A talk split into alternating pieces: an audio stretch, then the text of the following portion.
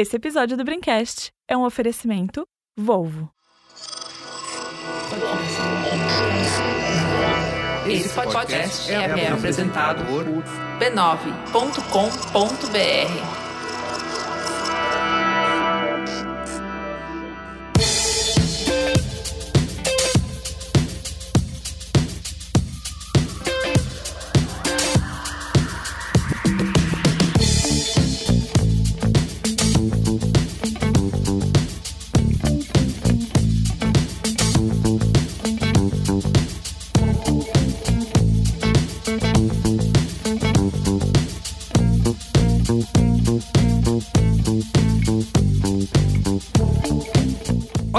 sou o Carlos Merigo, esse é o Braincast número 408. Estou aqui hoje com Ana Freitas. E aí, Ana? É uma alegria estar de volta. Muito bem. Beatriz Fioroto. E aí, Bia? Olá, Braincasters, tudo bem? Marco Melo. Salve, salve, meu povo! E Luiz Ginu.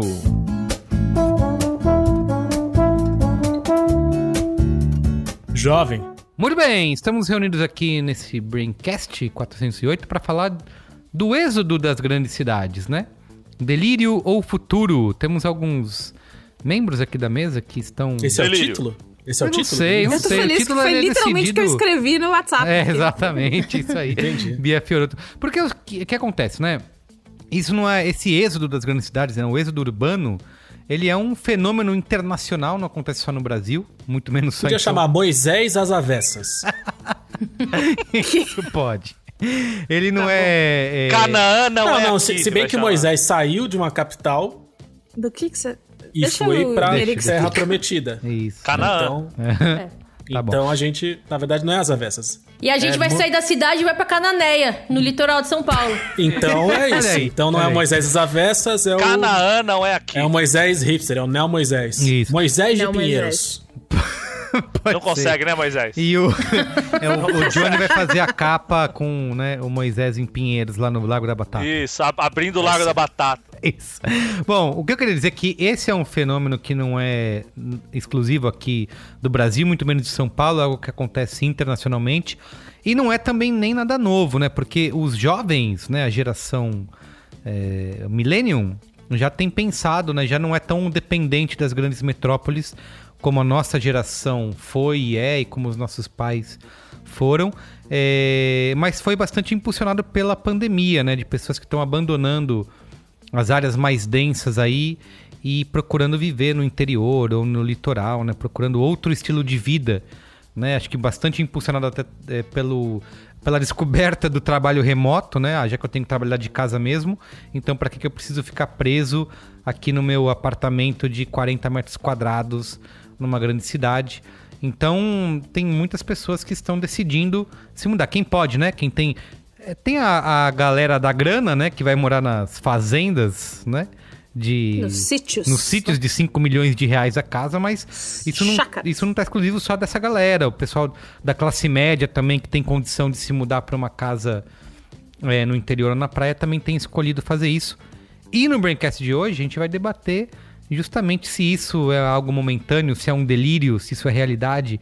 Quais de nós aqui queremos, temos vontade de fazer isso. E eu Forças, já... fraquezas, Foi, exato. ameaças, oportunidades. Isso é SWOT, análise A gente SWOT. vai rolar um D20 pra Isso. vida... E eu queria, antes da gente ir pro mais antes, lembrar que no Braincast Tem que Acabar, né? Que foi o segundo Braincast do ano, né? Ah, Acho que foi. Vocês trouxeram, acho que não sei se foi a Bia ou se foi o Marco. Foi a Bia. Ah, foi a Bia. Bia. Tem que acabar o bucolismo, né? é, que é isso, de pessoas que querem viver na natureza, que viver na natureza é lindo e tal. E eu lembro que eu falei- é da hora. Na hora É eu que falei. precisa pôr o pé descalço na grama pra se reconectar. É isso. Isso, exato. É só isso. E eu lembro que na hora, eu não sei nem se eu falei isso no programa ou se eu só anotei, mas eu falei, isso dá um braincast, sabe? Essa discussão do bucolismo e tal. Então, tá aqui essa. Visionário. conex- Exatamente. Então, chegamos no Braincast 408, vamos discutir tudo isso e muito mais, tá? Tá bom. Mas, Mas antes. Exato. Antes. Quero, como sempre, Mas aqui antes- divulgar a família B9 de podcasts, tá bom? Você pode acessar podcasts.b9.com.br ou procurar por B9 no seu aplicativo preferido. Você vai Show. achar a gente, estamos em todos eles, são centenas de episódios, milhares de horas de conteúdo. Inclusive no Globoplay. Globoplay, Ah. exatamente. Procura Braincast Mamilos aí no Globoplay, que você acha, tá? Não importa o tema, o formato ou o tempo que você tem pra ouvir podcast, a gente tem um programa ideal pra você, tá? E... Carimba que é top, viu? Essa Carimba família que é de top. podcast. Carimba. Carimba é que é top a família B9. Muito bem. E também divulgar aqui a, a Braincasteria Gourmet, né? Quem quiser se tornar assinante do Braincast, não importa se você tá na capital, no interior, no litoral ou na Vila do Chaves, você pode se tornar um Braincasteiro lá na Braincasteria Gourmet e fazer parte da nossa rede, né? Que tem grupo no Facebook que tá meio caído, né? Ninguém posta Não, o mais no Facebook, acabou, né, gente? É, ninguém- Vamos Facebook combinar? acabou. Mas... Ah, Facebook é só fake, fake news, minha mãe colocando foto de cachorro. E ali o bicho pega, Ali o fogo chorando. pega. É só isso que tem. né? Mas, É além do Facebook, temos o grupo do Telegram, que tá bastante ativo lá. Lá sim, ali, Ali- que funciona. É, o Todos bagulho é maluco. nós estamos Aprendo lá. muito ali, viu? A galera compartilha conteúdo pistola em relação ao Brasil e a CPI da Covid, né? O pessoal tá acompanhando ao CPI vivo. da Covid é melhor que BBB. Não E é? tem que Eu- trabalhar, igual a Copa do é Mundo, foda. cara. Eu já falei. É quando segunda e sexta-feira que não tem CPI da Covid, eu sinto falta. Parece que é tá triste, faltando é algo triste, na minha é vida. Triste, é triste. Aqueles dias que não tinha, lembra? A Copa do Brasil, até da Rússia também, quando os dias que não tinha jogos, era um dia triste, né? Um dia Triste. vazio, né? E a CPI me trouxe essa sensação de volta. Eu acho que a gente tem que fazer um OEA da CPI do Covid. Olha aí a ideia, hein? Vamos Puta vender esse que pariu. projetinho? Por isso que você tá milionário, né, mano? Vamos fazer esse projetinho tipo de aí? ideias que você traz, por isso você tá milionário. Diário. Muito bem. Então, para fazer parte lá do nosso grupo no Telegram, acesse b9.com.br barra assine e venha fazer Faça parte. isso. Então, muito bem.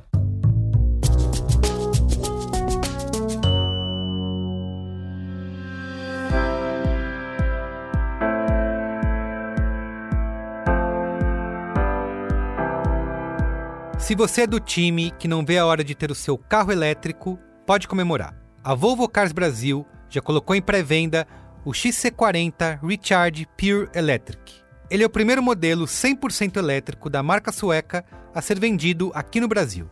E quem garantiu seu ainda na pré-venda leva vantagem. Além de um carro do futuro, leva para casa um Google Nest, em referência aí ao inédito sistema multimídia do XC40, o Google Built-in. E também o Volvo Wallbox, com instalação incluída, que transforma sua garagem ou escritório em um eletroposto para garantir o perfeito carregamento do carro. O XC40 Recharge Pure Electric conta com bagageiro dianteiro e um cluster central em LCD, que projeta velocidade, mapas com percurso e outras informações para fácil visualização.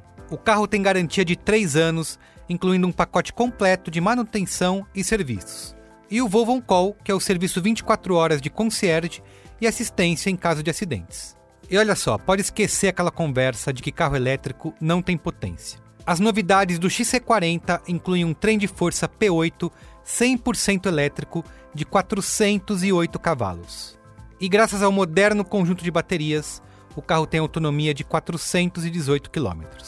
E ó, claro que não poderia faltar todos os recursos de segurança e tecnologia que já são tradição da Volvo. Tem o Pilot Assist, que ajuda a manter o controle do carro nas faixas e nas curvas, o Seat Safety, que detecta objetos grandes na estrada, e o Bliss, que detecta pontos cegos e muito mais. Então é isso, garanta o seu XC40 Recharge Pure Electric na pré-venda.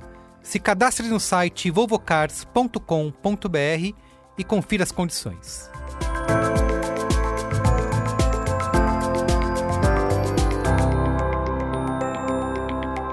Então vamos lá, vamos para a pauta?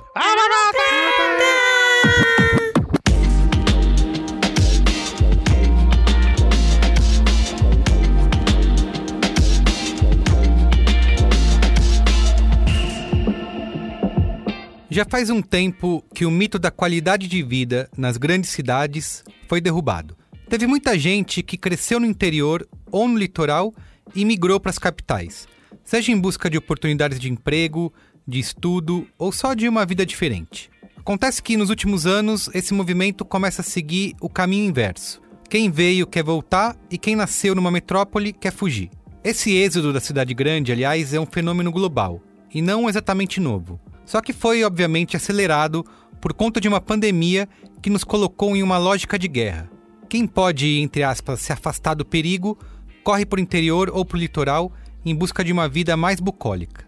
Quem não pode procura, pelo menos, mudar de bairro, em busca de mais espaço e ar livre. Como conta aí o Edivaldo Constantino, que é economista do DataZap, o braço de inteligência imobiliária do Zap. Bem, no que diz respeito a esse fenômeno de migração das pessoas de grandes centros urbanos em direção ao litoral e o interior, os dados do Zap eles mostram que, considerando a demanda do paulistano por moradias, o interior teve um aumento na, na, sua participação total de 7 pontos percentuais no primeiro TRI de 2021 em relação ao primeiro TRI de 2020. No mesmo contexto que a gente está discutindo aqui, o litoral teve um aumento de 1,1 pontos percentuais. Por outro lado, a demanda direcionada para a cidade de São Paulo sofreu uma queda de 8,5 pontos percentuais. É importante a gente ter em mente que esse fenômeno do êxodo urbano que a gente está aqui comentando, ele também pode ser verificado dentro da própria cidade. Estudo recente da DataZap né, o radar imobiliário, ele mostra que bairros centrais da cidade, como Jardim Paulista, República e Moema, perderam sua participação na demanda total de São Paulo, enquanto né, que bairros mais distantes do centro, como Vila Andrade, Santana e Jabaquara, apresentaram um aumento no seu peso relativo. Claro que as capitais continuam oferecendo todas as vantagens de sempre. Vida mais dinâmica, maior disponibilidade de serviços, agitação noturna, mais oportunidades. Só que a gente descobre logo que todas essas vantagens têm um custo bem alto. Estresse, sobrecarga, esgotamento, trânsito, poluição. E os preços então? Das 10 cidades brasileiras com aluguel mais caro, 7 são capitais. É óbvio que muitas pessoas já tentaram e conseguiram conciliar o que foram buscar na metrópole com uma vida tranquila das pequenas cidades. E com o avanço da economia e da tecnologia, esse é um movimento que fica cada vez menos complexo. E mais uma vez a pandemia teve um impacto aí nessa tendência. A gente vive um período em que o home office virou a regra e não a exceção. Que as ferramentas de videoconferência e de gestão de projetos, por exemplo, amadureceram. Em que a transformação digital avançou 10 anos em poucos meses. E sendo assim, ficou muito mais fácil realizar o sonho do interior próprio. De repente, muita gente olhou ao seu redor e percebeu que essa lógica de vida na cidade grande, ainda mais estando presa dentro de um apartamento pequeno, não faz tanto sentido quanto se pensava.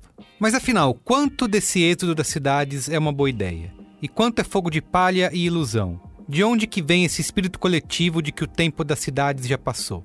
A gente está realmente topando um novo estilo de vida ou apenas gentrificando novos espaços com nossos cabos de conexão, bicicletas motorizadas e deliveries 24 horas? E quem não se pode dar ao luxo de uma mudança, faz o quê? Vamos discutir tudo isso e muito mais nesse Braincast 408. Muito bem, gente, ó, pra gente começar aqui essa conversa, é... que aqui nessa mesa, né, bem ou mal, todo mundo é, continua sendo, ou já foi, né? Tem alguns que estão aí em outras regiões, mas foi morador de São Paulo, né? A capital mais populosa, com mais empregos, também a mais cara e caótica do país. E. Capital mais arrombada do É país, isso, eu né? queria Fala começar português. A. Paulice é desvairada, né? É, Isso. por que, que a gente mesmo fez essa escolha? Se é que teve, se pôde fazer essa escolha? E se a gente está viciado né, em morar em São Paulo? E eu sinto um pouco isso, porque eu já começo por mim mesmo, que eu lembro que quando eu mudei para São Paulo, no começo dos anos 2000, porque a minha mãe tinha arrumado um trabalho em São Paulo e ela queria ir, e eu não queria de jeito nenhum, eu morava em Praia Grande nessa época, né, como vocês já bem sabem, e eu Entendi. fui para São Paulo chorando, assim. Eu, e eu lembro que eu fiquei os primeiros meses em São Paulo só fazendo planos de como eu iria voltar para Praia Grande. Então toda a minha vida era voltada para isso. Tipo, ah, então eu tenho que arrumar um emprego, trabalhar, ganhar tanto de dinheiro. Quantos quanto... anos você tinha, Carlinhos? Putz, não sei quantos anos eu tinha. Eu tinha. Deixa eu ver aqui. As... Uma ideia, né, Carlos? Vim, é, exato. 20 Não, 12 Tá, ou né? 23? Vai nove? Isso, isso é 12. Menos 12. Eu não lembro mais. 3 era 99. É Que ano foi essa porra? Dois- do- 2001. 63. 2001. Você tinha aí 20, tá- 20 pra 20 21. anos. Tinha 20 pra anos. 20 Isso, lembra entra a você regra nasceu, de né? 3. Gente, olha, nunca vi assim tanta gente necessário fazer um cálculo tão besta, viu? Ó, o Carlos me decepcionou muito, viu? Isso, é eu sou de humanos. Parabéns. né? É, mas tinha 20 anos. Então eu ficava fazendo esses cálculos, né? Quanto que eu preciso ganhar pra voltar. Porque eu não e aí quero morrer. realmente não conseguiu fazer o cálculo e ficou, como Fiquei. se provou aqui pela incapacidade de Isso, contar a de idade. cálculo, Por isso que tá aqui até hoje. Isso, exatamente. calculou que era dois reais pra voltar. E é isso. Então se passou todo esse tempo, não voltei, continuo morando em São Paulo, como vocês bem sabem. E aí eu fico lembrando isso, putz, tudo que eu queria era sair de São Paulo e hoje eu me sinto um viciado, né, em São Paulo. Então, quando se fala em mudar, em- mesmo a gente agora nesse trabalho remoto, é, eu descobrindo que ah, dá pra gravar, como nesse momento estou gravando fora de casa, eu posso gravar, fazer reuniões e, e trabalhar é, fora do, de São Paulo, eu ainda me sinto muito ligado, falando, não, não dá por causa disso. Fico arrumando desculpas, né? O tempo inteiro. Eu lembro que eu e a Ju, quando a gente tava. é, Acho que antes do Benjamin nascer ainda, né? Então a gente tava pensando naquela vida de, ah, vamos criar uma criança fora da capital, né? Para ela poder ter espaço, né? E não ficar num apartamento apertado. A gente viu várias casas e tal, tava pesquisando, mas no fim a gente sempre desistia. E porque era isso, a gente começava a arrumar desculpas, né? Ah, não, por causa do trabalho, eu moro perto e não sei o quê. Então é isso, uma sensação de ser viciado em viver em São Paulo, por mais que seja arrombado demais. Queria saber de vocês, se vocês compartilham desse sentimento, se vocês pensam em sair ou não. Quem pode começar? Eu queria fazer uma inserção histórica. Que Então. é. Eu tava ouvindo um podcast de história, tô ouvindo, tô estudando muito informalmente, né? História do Brasil. E também história do mundo. Eu tava ouvindo um podcast de história, muito bom, inclusive, chama Geopizza, de geopolítica, de história e tal. Sobre feudalismo. E aí eles explicam que, o- sei lá, no começo do feudalismo era a galera nas cidades da Idade Média, assim, tudo fudido. Porque as cidades tinham a peste e a violência. E as pessoas olharam e falaram assim: por que, que a gente tá nessas cidades fedidas e sujas e cheias de doenças e cheia de morte? Vamos pro campo. E eu lembrei Sim. da gente, né? Aí eu falei: caralho, que louco, né? Isso. 500 Mas é anos. que a gente tá vivendo agora, como a Ana tá dizendo, uma lógica de guerra, né? Você vai chegar Não é à a primeira vez que Redonda isso em algum acontece. momento, Em não? outras pandemias, em outras guerras. Você vai chegar à históricas, Redonda e A vai gente costuma, a humanidade quer fazer esse movimento, né? Isso De é, do êxodo urbano para viver numa suposta tranquilidade e segurança no É. mundo imaginário no campo, né? Eu acho que a gente subestima um pouco. Tipo, eu sou meio viciada em São Paulo. Eu nasci no ABC, que é um pouco parecido com São Paulo. Mas não é completamente. Não, é, que nem igual, é igual morar na periferia de São Paulo, é. É, Às exato. vezes, Você, tá, às vezes você acha que o- Santos é igual a ABC? Pera aí também, né? Vou ofender. Caralho, mas você acha que o ABC é como? ABC é o ABC. A Santos é Santos. Eu achei que eu tava te dando uma gênio. moral ainda. Porque eu Nossa, acho que cara. é uma Praia, comparação gente. que a gente sabe muito bem aconteceu aqui? que é indevida, né, Gino? Santos é o ABC com praia, pelo amor de Deus. Não, que isso. Vocês são completamente malucos. Santos é ABC com praia. Mas por que, que você tá agindo? É com ABC o inferno? praia, praia com bastante aspas, assim, inclusive. Exato. Areia Sendo dura? que o ABC ainda a tem a Billings. E o É o Riacho maior Grande. jardim de orla do mundo. Bom, Do mundo. O Eu vou- maior eu- jardim de orla de praia do mundo. eu vou voltar. Eu vou voltar. A melhor cidade do Brasil pra se viver. A gente não o tá maior aqui- IDH A, não do é, hemisfério sul. a gente não tá aqui pra bairrismos hoje, pessoal. Exato, exato. Tá? A gente não tá aqui pra isso. Lembrando Vamos que temos retomar. ouvintes de explica outros por que que o Higino estados tá com do uma país. Ai, se criando Ah, um clima e cê tá- e cê- terrível. E você tá a, a uma balsa de distância do Guarujá, né? É, eu sou do ABC, ABC é tipo São Paulo, mas não é São Paulo. Meu sonho era mudar pra São Paulo, porque eu achava que aqui era tudo, era é, efervescência cultural e grandes oportunidades e as pessoas diferentes. O ABC era tudo igual e as pessoas não se respeitavam e. Ai, nossa. Eu- Você se viver na cidade do Footloose, né? é, isso. E aí eu vim pra cá, né? Vim pra cá depois que eu, eu viajei aí e morei fora. E aí eu vim pra cá quando eu fui sair da casa da minha mãe, né? Com, tipo, 24, 25. E, mas eu acho que a gente subestima. Eu fiquei viciada em São Paulo. Fiquei viciada em delivery de... Delivery, né? Quando as De pessoas vão merda, exemplificar... Eu acho muito louco quando as pessoas vão, vão exemplificar. Ai, por que, que São Paulo é incrível? Ai, você pode Delivery. achar qualquer tipo de comida no delivery 24 horas por dia. Isso. Esse é o motivo? Mas, é esse o motivo Ana, da Tá votação. tipo, você tá tipo o Jorge, o Jorge Pontual, aquele repórter correspondente da Globo no, em Nova York. Nova York. Que uma vez entrou no Jornal da Globo, sei lá, num desses jornais, e falou assim: Não, vocês não sabem o que tem aqui em Nova York. É um serviço que você liga num número, você pede qualquer coisa e eles entregam na porta da sua casa. Isso em 99, 2000 ele fez essa matéria. O cara descobriu delivery em Nova York, caralho. Caralho, Sim, mas que isso que é- também faz sentido, porque eu, várias pessoas que mudaram quando você tá conversando, a galera sempre traz isso como vantagem. Não, mas aqui tem iFood, É. aqui tem Uber, né? Então, esse, esse lance é algo É como realmente- se isso fosse, tipo, a coisa mais importante. E eu acho É. que a gente real subestima. E aí, voltando pra piada da Bia no começo, eu preciso ficar perto da natureza. Mas eu acho que é real, a gente real subestima a importância da gente não estar em tanto contato com barulho, não estar em tanto contato com estresse. E a gente tem um alto nível de estresse na cidade. Tipo, o estresse é da gente estar o tempo todo Sim. em Estímulo alerta. constante, né? Em alerta. Em isso aí. alerta por várias razões, não é só violência urbana, mas é outras coisas. Em alerta por causa dos carros quando você tá atravessando a rua, é por Isso, violência isso. urbana, é por outras coisas também. E a pandemia amplificou isso, né? A Porque pandemia gente- Uhum. amplifica isso. Então, tipo, a gente subestima o impacto disso no nosso corpo, na nossa saúde mental, na nossa saúde física. É muito alto. Quando a gente sai, eu não sei se todo mundo tem a oportunidade de fazer com frequência, sair disso, né? Tipo, mas a pandemia isso amplificou muito pra mim, me, me fez muito mal. E saindo disso eu percebi como esse nível de, de impacto, de estresse baixava muito. E eu percebi que eu subestimava o quanto isso me fazia mal. E eu subestimava o quanto podia me fazer bem ficar longe, sabe? Olha, uma piada re- recorrente no nosso grupo é barulho de maquita, né? A gente até também falou isso Puta no, no. Braincast. Bota Cara, aí, bota aí, Mari, bota aí.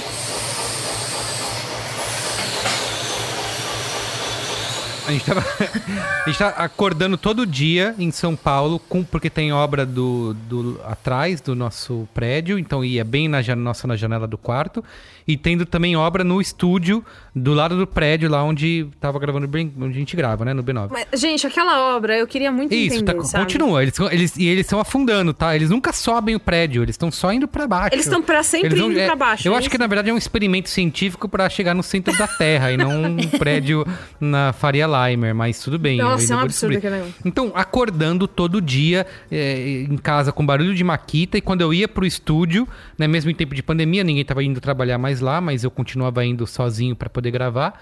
é, barulho de maquita e de obra lá no prédio lá. Então, o dia inteiro vivendo sob o ameaça da maquita. Ela tava me Não, perseguindo. que isso gera também um alto nível de alerta no corpo. Tipo, a gente Isso, não exato. sabe, mas o corpo E- fica em alerta. A cabeça eu fica, falava- caralho, caralho. A Ju reclamava pra mim isso, eu falava, ah, já, tô, já acostumei, tudo bem, não tô nem... E é isso que você falou, Ana, você, sub- você não liga mais, você acha, ah, acostumou, é assim mesmo, né? E você não para de pensar o quanto que isso tá te afetando, né? É, é engraçado. Eu sempre morei em São Paulo. é, até o finalzinho ali, um pouco da minha adolescência, eu morava a três quadras da Paulista. A mais paulista das avenidas, Nossa. né? É, cartão postal da cidade de São Paulo. E é, é foda, de barulho, porque é, é barulho do, do carro, é barulho das pessoas. que- Mas eu, eu morava numa travessa da Rua Augusta, então um trilhão de pessoas e barulho de festa e não sei o quê. Hoje eu não moro mais lá, moro num bairro mais tranquilo e já é uma grande diferença. É, obviamente eu não moro num bairro que é. Ai, aqui parece roça, sabe? Não, mas Sem é que barulho. a, su- a sua referência era um bagulho que era absurdo. É. de- É, Eu saí do que é frenético. Ah, O, meu único. Eu tenho dois problemas de barulho hoje, que é eu moro num andar muito baixo. E aí, to- to- qualquer coisa que acontece no, no pátio do meu prédio ou no prédio do lado, eu escuto. Você tudo, ouve. tudo. E ai- ainda por causa do, do, do andar baixo, é cada moto que passa, passa dentro da minha mas casa. você que é antibucolismo tem vontade de ir além e ainda sair de Hum. São Paulo, mo- morar no interior? Eu acho que a minha experiência Antibucólico, É. é. o É, termo é que tem eu acho que a minha. A gente. Eu acho que assim, o Caio, eu moro com o Caio, né? Caio Teixeira. Ele mo- morou em Atibaia até os 18, quase. E ele tem uma experiência deliciosa de morar no interior. Ah, porque as coisas eu fazia tudo de bicicleta Sim. e era lindo e eu fazia tudo. Não, não tinha ladeira. Ele fala muito da ladeira. Ele é um homem, ele é um homem Tá machucado traumatizado com, com a ladeira, assim. né? Sabe esse negócio de fica. fazer as coisas? Eu falava isso quando eu mudei pra São Paulo, de Praia Grande, que era isso. Eu andava, ia de bicicleta pra todo lado, fazia tudo, ia na academia, trabalhava, ia pra faculdade, sei lá, e sobrava tempo, né? E quando eu mudei Tá pra bom, São Paulo, vou. o tempo Vamos desapareceu. pôr você na cama agora. É isso, é. História do Mas, avô, né? gente, mas assim, falando. É que vocês têm a. a- a- referência de São Paulo que vocês têm é São Paulo centro, centro expandido. Uma vez que você vai morar numa periferia da vida, você vai morar onde eu cresci no Parque do Chaves, que é a Zona Norte, quase Guarulhos. Eu também fazia as coisas de bicicleta, ia pra escola de bicicleta, vivia na rua, vivia quase que uma vida de interior dentro da cidade de São É. Paulo, sabe? É, é- é- você tem ali as, as desvantagens de você estar numa capital, que é quanto mais periférico, mais violento é. Você tem ali os perigos do, do- também da- da- do trânsito, porque quanto mais longe do centro você tá, mais o trânsito é caótico e as pessoas menos respeitam as leis de trânsito.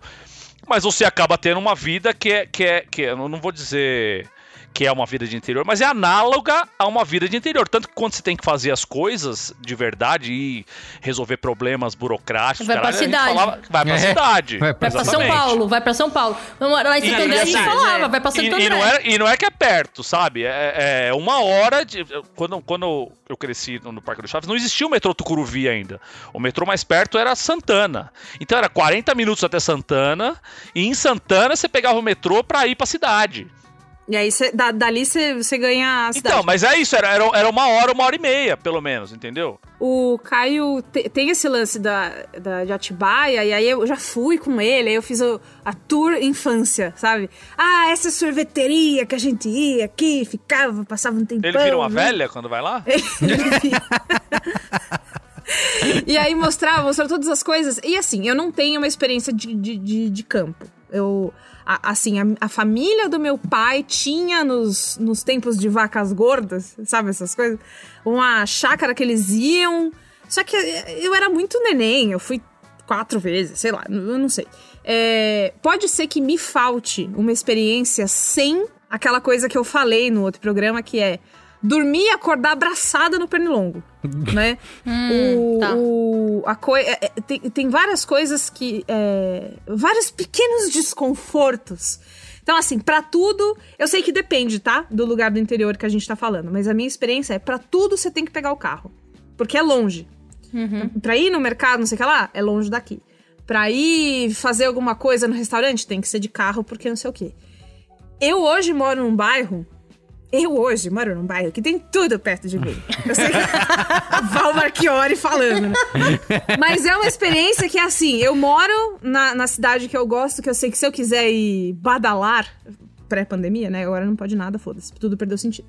É, eu, eu posso pegar um, um- um ônibus, um metrô e chegar perto das coisas, mas se eu não, não quiser, aqui nos meus arredores, tem o Xerox aqui perto, tem o mercado, tem o, o- o da padaria, O tem banco, não sei o quê. tem tudo, é. Então, Mas no não- interior tem também tudo. tem, né? No interior assim. tem. Eu sei que no interior tem tudo, mas essa é a minha experiência do. Tem tudo. Mas você vai ter que pegar um carro, porque é, é- só tem Você um vai de banco. bike, você vai de Vai de bicicleta, caminhando Você então não iria. Você não Todo iria mundo aqui sabe que eu não sei andar de bicicleta. Eu queria entender por que vocês Ah, insistem você não em falar. sabe. Vai com o patinete elétrico. Beto. É. Vai com o patinete. Você rouba não- um Bota aqui a na Faria rodinha, bota rodinha que vai dar certo. Bota aquele negócio que o pessoal usa, aquele Um triciclo. o monociclo, aquele moderno. Ah, aquele do, do da- Job. da- Isso, de do do Job, aquele do Job. do Job.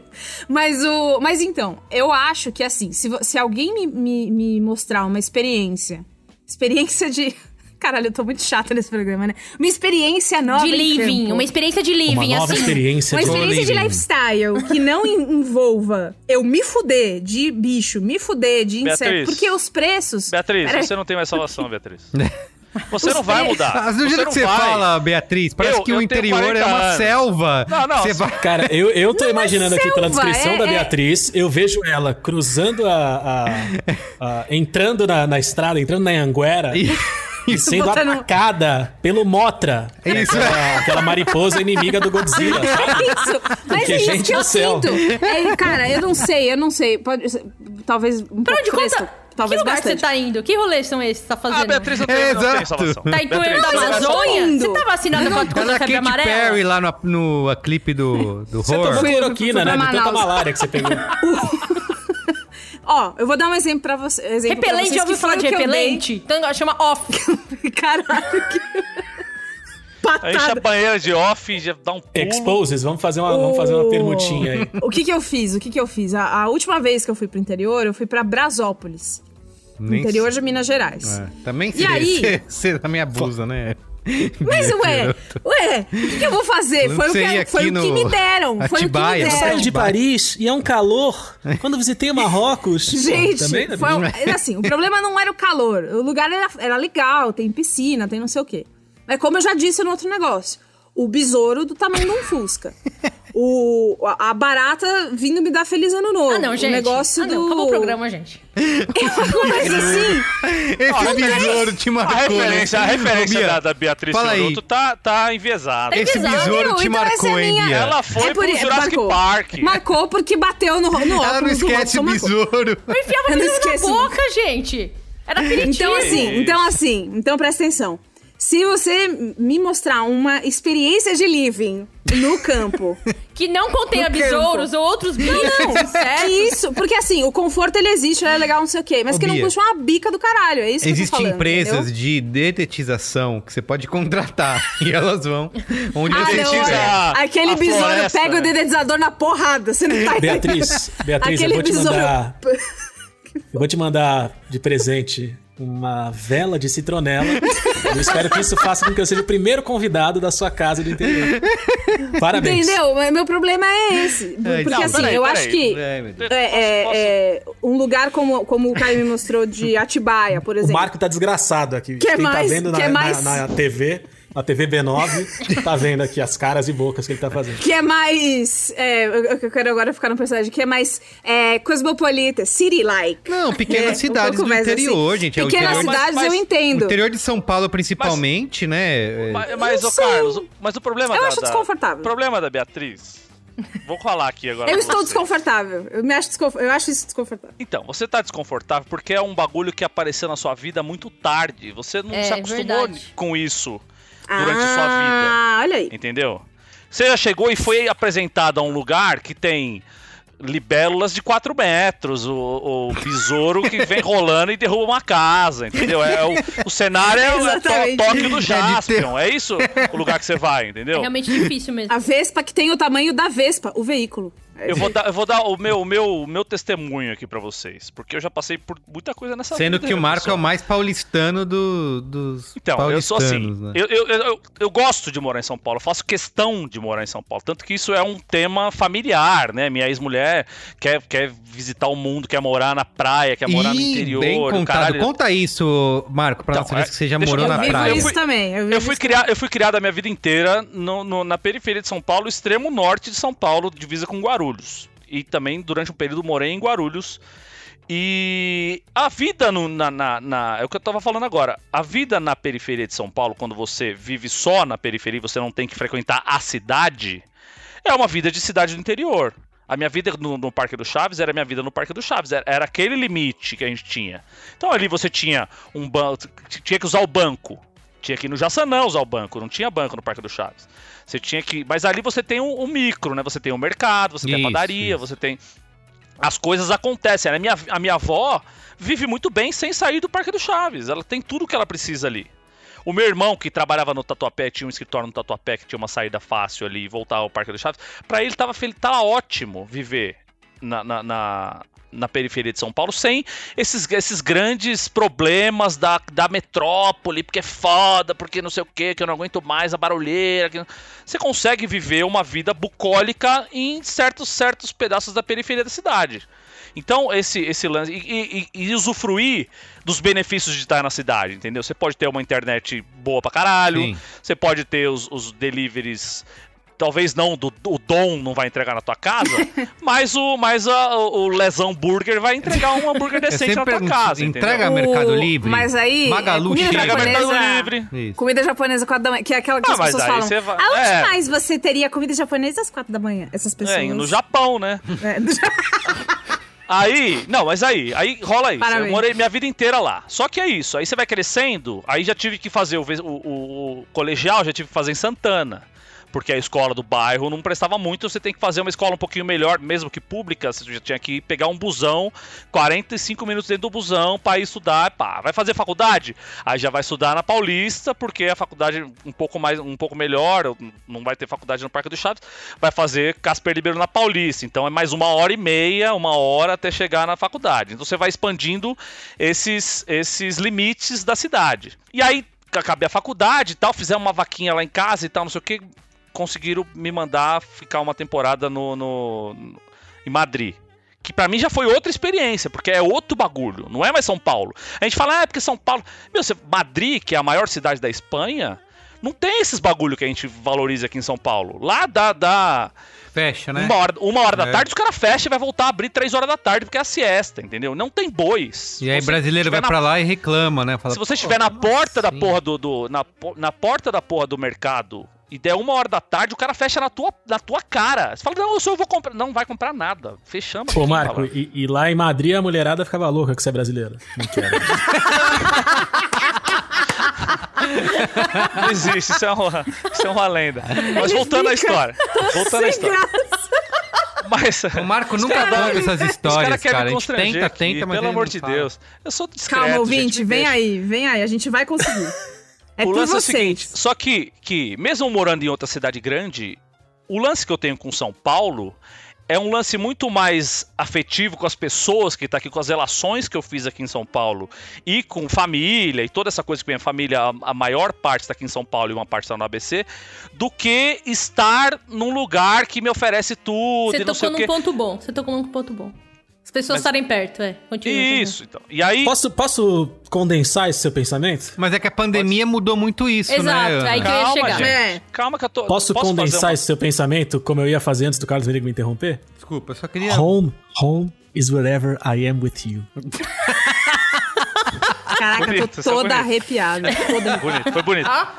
Mas Ó, assim, passei essa temporada em Madrid, depois fui pra Roma, pá, voltei pra São Paulo. Nossa, e voltei pra São Paulo fel- feliz da vida, de estar de volta onde eu tinha a minha vida de verdade. Ah, então sim, é, um- mas é um lance. acontece. Uma, uma, coisa que pega muito em mim é essa coisa de a vida, minha vida acontece aqui, saca? Não é, ah, porque eu quero. E assim, voltando ao papo da, da Beatriz Fioroto, eu vivi a minha vida inteira. por que você me chamou de nome e sobrenome? Parece que vai me dar uma bronca. É que é Voltando sua aqui, a marca, Bia Fioroto. A Beatriz Fiorino. é, Fiorino, Fia ah, tá. Eu, vi- eu, vi- eu Fia vivi a minha vida inteira de, de moleque indo pra cima e pra baixo porque era isso. Férias. Minha mãe mandava 15 dias pra São Bernardo ficar com a minha avó lá, onde, onde minha avó, mãe do meu pai, mora. 15 dias eu ia pra Jacareí ficar na casa da minha tia lá, que eu tinha meus primos e ficava lá. E mais 15 dias, as férias de finais de ano que durava mais, ficava mais 15 dias em Minas. Então eu tive todas essas experiências de ficar em lugares diferentes, tipo Jacareí, que é uma cidade do Vale do Paraíba, que não é uma cidadezinha, é uma cidade relativamente grande. É. Que você, que você Tem, tem, uma é, já- estrutura, né?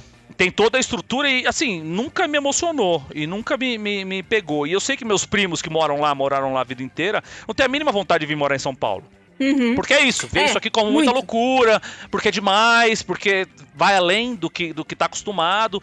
Mi- Minha família é de Minas, que é um lugar que é uma, uma cidade de 5 mil habitantes, que é um bagulho que, assim, pra ser pacato precisa dar, precisa dar uma animada ali. não acontece nada. Tipo, 9 da noite não tá acontecendo nada, velho. A É isso, minha mãe- a minha mãe fala que exatamente. viu, viu lobisomem nessa cidade aí. Pra você ver o quanto. Olha! Depois ela tem que Então- contar esse caos aí pra, pra brincadeira Você gourmet. tem que contar lá na frente ainda, porque eu tô voltando. Eu fiz essa digressão pra, pra contar essa minha vida Contexto, pregressa. dando contexto. Tô dando contexto, exatamente. E aí, beleza, vivi essa o vida senhor em precisa Minas. ser objetivo, porque É, a gente tem a pergunta é toda uma, objetiva. uma A pergunta tarde, foi objetiva, são claro, 32 depois. Senhor é senadores mentiroso. inscritos. Mentiroso! E o senhor tergiversa mais uma vez. A gente só pede a, respo- a pergunta é de sim ou não. Quer voltar, quer mudar?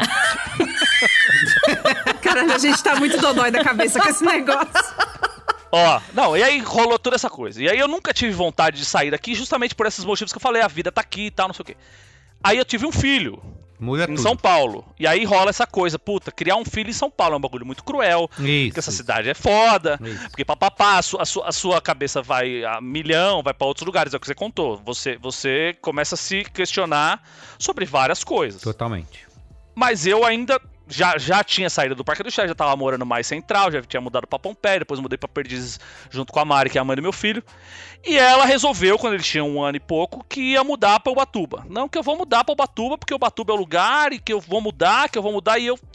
Aquela sinuca de bico na cabeça, o que, que eu faço da minha vida? Porque eu não quero sair daqui. Eu nunca pisei em Ubatuba. Primeira vez que eu pisei em Ubatuba foi pra mudar pra Ubatuba. Caralho. Que situação. E bicho... Não tinha como dar errado, assim, né? Essa- Porra, essa vida idílica, Afinal, que coisa que linda, que errado? maravilha, o caralho, que ah, praia, não, vou morar em Tamambuca, pô, o sonho de todo mundo é morar em Tamambuca. E Uma calma aí, puta- Marco. E eu sempre achei isso. Porque eu via você botar foto no Instagram com o Antônio na praia e eu mostrava pra Ju, assim, falei, olha só. O, o Marco vivendo no, na Living the praia. dream. É, que ninguém coloca a parte ruim na rede social, Isso, é. né? Com o Antônio correndo ao pôr do sol e jogando bola. e a gente tem que oferecer isso pros nossos filhos que estão aqui presos. Olha só. bom dessa criança, Isso, né? olha, você, Tira- ele tá vivendo- tirava a foto, tirava a foto e falava, sai daí, caralho, o bicho vai te pegar aí, ó, que é puta, e matava um borrachudo. Nossa, Nossa, tem muito Matava borrachudo lá, né? Como matava tem o besouro. borrachudo em Ubatuba, meu mas os insetos, os insetos, esses bagulho a gente resolve fácil, é isso. Você usa um repelente, o caralho resolve. O negócio da tomada, O problema né? é a vida. Você não vi... eu, eu não vivia, não vivia a minha vida, vivia a minha vida com, enquanto pai. Puta, meu filho tá tendo uma vida legal, tá curtindo praia e o caralho, não sei o quê. Mas eu vivi, morei lá um ano e meio. Isso eu tô falando do fundo do meu coração. Mor- Morei lá um ano e meio me anulando Sim. a minha vida. Tanto que eu fiquei Assim, chocado eu- eu- quando você me contou que você não gostava. Você falou, "Ah, eu odiava. Eu falei, caramba, eu achei que você tava adorando, era uma Você era triste, vida. né, Marco? É. História, é uma história, mas é uma história triste mesmo, porque assim, rolou que eu fui, fui pra lá com ela e a gente chegou lá em seis meses a gente se separou. Eu continuei morando em Ubatuba por causa do moleque. O moleque era muito pequeno, eu não podia ficar longe dele nesse período da vida. Era um bagulho que era muito caro pra mim e eu acho que fez um puta bem na nossa relação enquanto pai e filho e tal. Então eu fiquei mais um ano vivendo lá sem trampo, gastando tudo que eu tinha de economia no banco, eu gastei pra morar lá, pra ficar perto do meu filho, gastando com aluguel, com comida. Mas não tinha um benefício de você gastar menos, por exemplo? Ou Não, tem, não, Não tem. tem? Principalmente quando você vai pra cidades que são cidades voltadas ao turismo. Cidades geralmente voltadas ao turismo, elas não têm uma estrutura é, pra pra quem mora lá. Não é tipo Cuba, que você vai pra Cuba, você tem, você paga em cookie ou você paga em dólar, tá ligado? Não é, não é diferente o preço. Você não vai no, no mercado e o cara pergunta se é turista, se é turista ou se é morador. Não existe Em isso. Santos rola isso. Em Santos rola isso. Ubatuba não é tipo Cuba. Melo Marco. Santos rola isso. Santos, Santos, uma vez eu fui comprar um coco e eu tava com uma roupinha paquita, assim, tava com a minha prima que, putz, tava uma caipira de Cuiabá, tava claramente toda cagada, toda queimada, andando toda torta. E aí fui pegar um. Ela pegou dois cocos, a hora que eu fui pagar o coco, o cara falou: Ah, 16 reais. Eu falei, tá louco? 16 reais, bicho? Não, 16 é o preço, o coco é 8.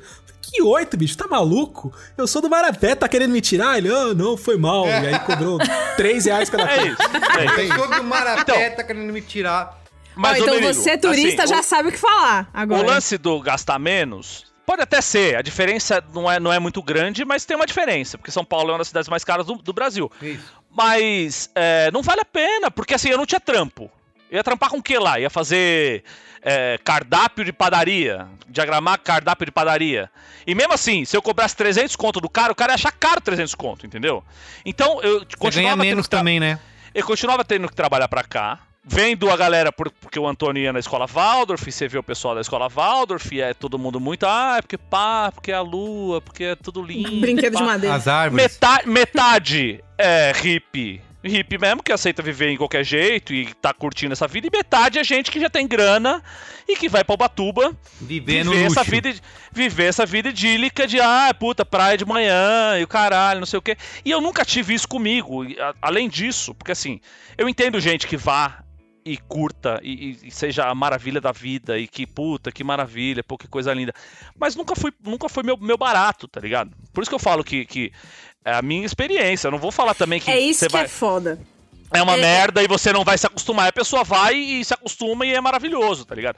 Pra mim não funcionou. E tanto que todo espaço vazio que eu tinha de final de semana que o Antônio ficava com a mãe dele, eu corria pra São Paulo, subia a serra correndo. Caramba. Pra vir aqui viver a minha correndo vida. cheirar um escapamento. Caralho. Era isso. Chegava casa, não dormia, não, não dormia. Tipo, dormia, eu dormia em Ubatuba, foda-se, saía pra rua, ficava doidaço, e, e um pouco de droga, um pouco de salada, e já era, entendeu? E aí domingo à noite. As ruas Mas, da de novo, né? não Tá tinha pandemia, esse, né? esse programa, viu? É, eu acho Isso que a pandemia faz vamos com que a gente... Vamos voltar pro outro lado aí. É isso que eu ia Não, eu falar. quero, que, o- eu quero que o Higino conte a O experiência que- dele. Também é, mas, mas antes eu queria contar sobre isso que o Marco falou da, Mas antes. é, da pressão que existe, né? Porque to- você começa a estar vivendo em São Paulo e você começa a conversar com amigos que saíram, que mudaram, né? Ah, larguei a vida, vou trabalhar só remoto, mudei pro interior e nananã.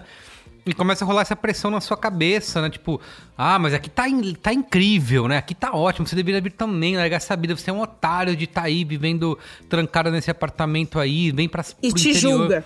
É, exatamente. Então, Você, E aí você tá fica- com um pulmão ruim de poluição. é isso. Você não sabe o que é um ar de E verdade. aí você fica, caramba, será, meu? Será que eu tô sendo tipo um idiota, culto. né? De tá. É. Então começa. Aí você vê, né? Várias pessoas ao seu redor vão fazendo cada vez mais esse movimento de mudar pro interior e você fica, meu, será que eu, eu tô sendo burro de estar aqui, né? Enfim, mas o Higino fez esse movimento e, inclusive, eu falei dele esses dias, porque eu acho que o Higino fez isso de maneira. sem muito Fofa. sofrimento, né? Enquanto eu fico assim, ah, será que eu vou? Será que eu posso? Será que eu quero? É, teve um Como dia que a será? gente acordou e ele tava lá, Isso, né? é. E aí eu até falei isso pra ele essa semana. Eu falei, pô. eu- E aí eu lembrei do Higino e ele falou: ah, não, fui, acabou. E aí, Higino, conta isso aí. Primeiro eu preciso contextualizar também. Contextualiza. Marco. Por favor. Mas a gente Vamos queria lá. respostas objetivas. Não tem tempo de você ficar contextualizando todas as respostas aqui, ô depoente. É sim Vamos ou lá. é não? Na sétima ou na oitava série, quando pela primeira vez nas aulas de literatura da professora Mariana eu me deparei com o arcadismo, foram Não nos conceitos de Fugere Urben, Locus Amenos e Nutilia Troncati que o meu coração começou a palpitar. Aquilo ficou guardado. Não, vamos lá, falando sério. Eu, eu diferente dos depoimentos anteriores aí do Marco, especialmente, é, e da Bia, acho que mais parecido com o Merigo e com a Ana. Eu não sou de São Paulo também, né? Cresci, nasci e cresci em Santos.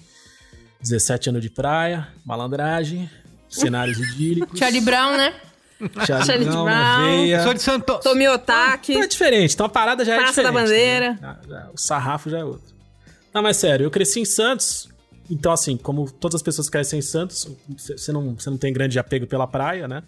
É, apre- muito apego, muita, muita paixão e muito tesão na praia é coisa de, coisa de turista, coisa de paulista. Então a gente, cara, frequentava a praia, vai no final de semana, sai pra pegar uma onda, joga bola especialmente, a praia tá lá, né, como, como um escape na hora que você tá indo de ônibus pra lá e pra cá. Quando eu mas- mudei pra Praia Grande, eu fui direto todos os dias na, na praia durante dois meses.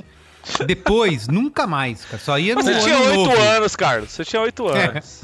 Mas beleza. É, e eu, no- no- de uma forma parecida com o Marco, eu passei todas as férias da minha vida, desde os, sei lá, 3, 4 anos de idade, sendo expulso de casa pelos meus pais, né? Que me davam de, de, de brinde aí, de, de prenda para familiares. Então, eu passei muito tempo, especialmente da vida. é, ou eu passava férias, que é, normalmente, tipo, no meio do ano eu ia pro Rio, e aí ficava um mês na casa do- dos meus tios, ou então eu ia muito pra Águas de Santa Bárbara, que é uma cidadezinha minúscula no interior de São Paulo, onde eu passava um mês, às vezes dois meses de férias. Quando existia dois meses de férias escolares, eu ficava lá direto. É, ia muito pra Minas, pra Pouso Alegre, Alegre, pra Pouso Alegre, lá na casa dos meus primos.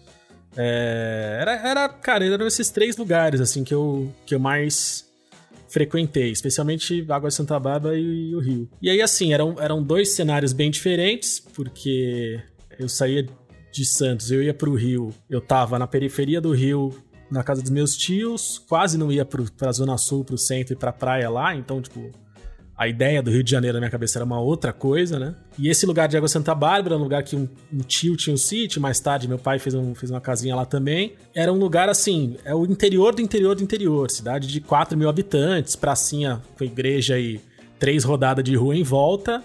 E umas casas no meio do rio, na beira do rio, que era onde a gente ficava. Super humilde, 50 pessoas na mesma casa, dormindo no chão todas as férias, tipo, 30 pessoas no quarto, peidando sem parar, adolescentes e jovens adultos e, crianças. Era, era, Que era situação só, só horrorosa. situação- Era só perrengue, só caos, que pra mim, criança, adolescente, era animal, entendeu? Era, era farra, era festa, era tudo legal. E era perrengue, era o dia inteiro fora de casa, pisando em espinho, é, tomando picada de todos os insetos que existiam, cortando o pé Queimadura do de rio, sol e o caralho. queimadura de sol, bater na cabeça, se ferrando, era selvagem, entre aspas, né? É tipo o Fiuk, né? Que entende a pessoa que viveu no campo porque ele passou uma semana no sítio desde que foi criança.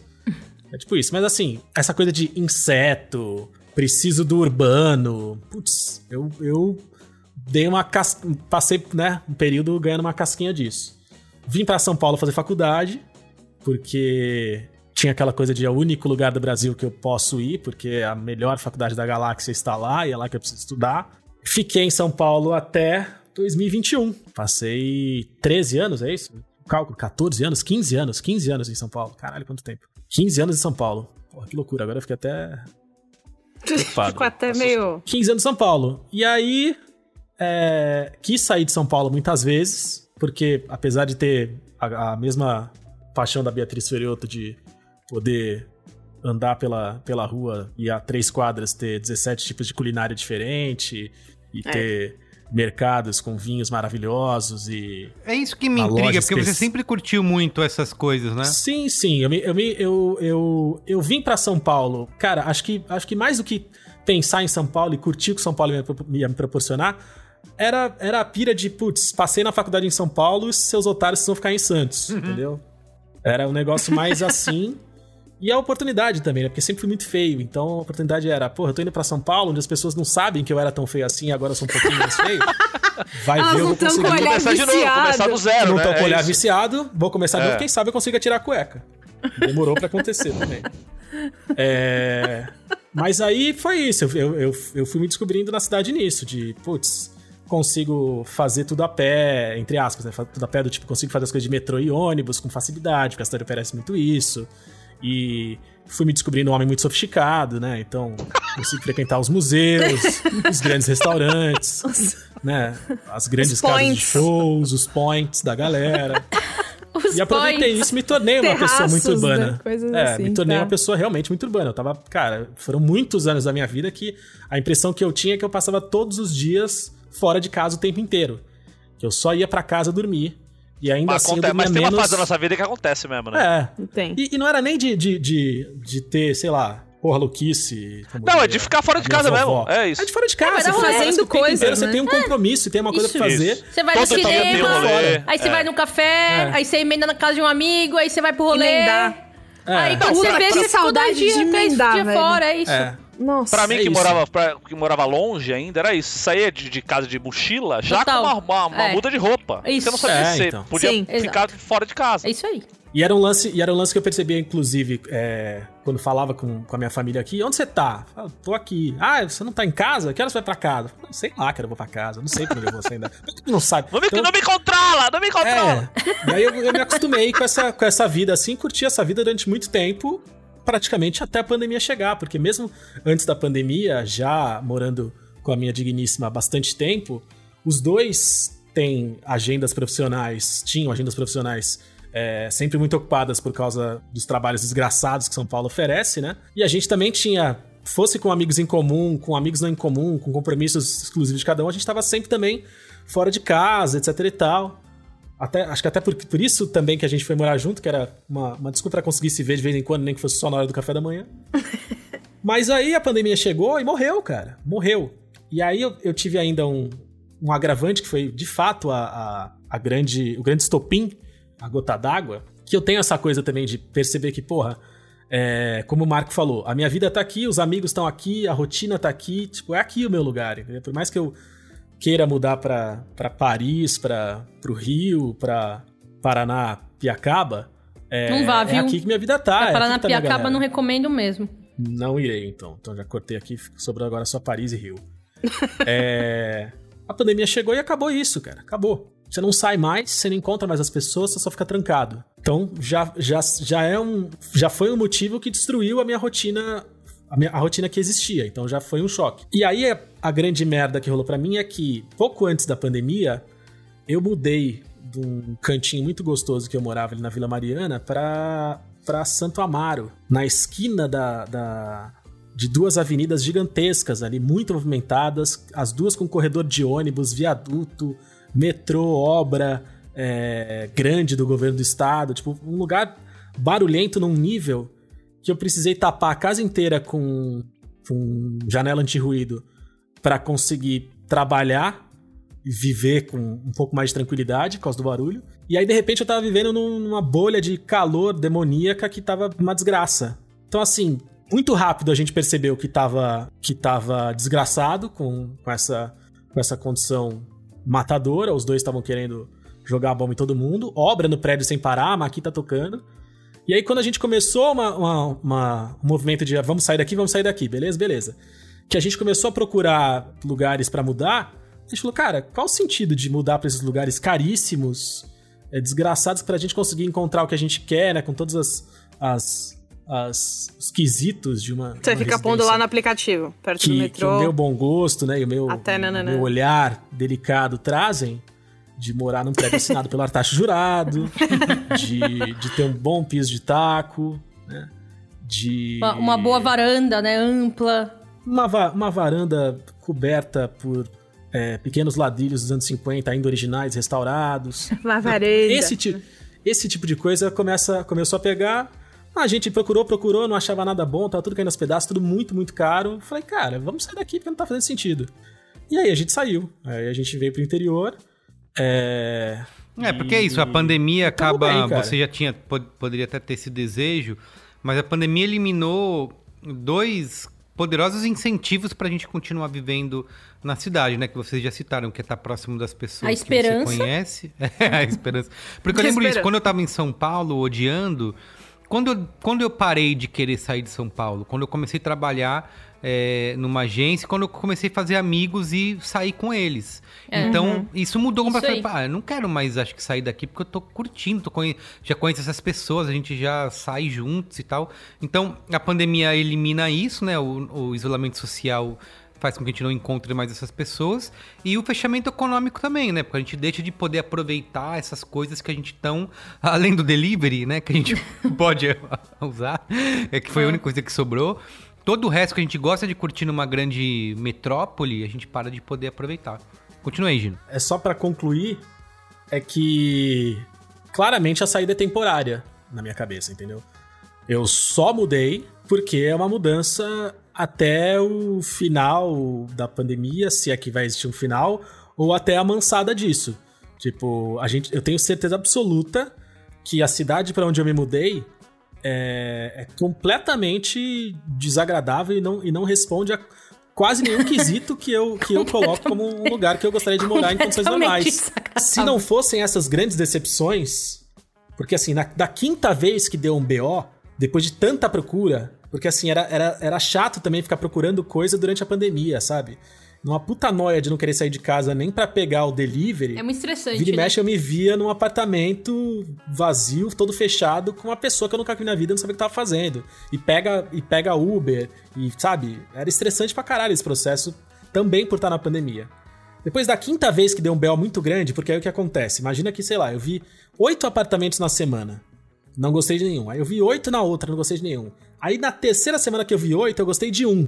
Imagina a expectativa que eu coloquei nesse um, entendeu? Eu falei, caralho, achamos, maninha. O preço é bom, o lugar é bom, o prédio é bom e não tem barulho. Vamos, vamos. Puta, aí começa, e aí faz proposta, separa não sei o que, e documento, e vem, vai. Aí quando você tá.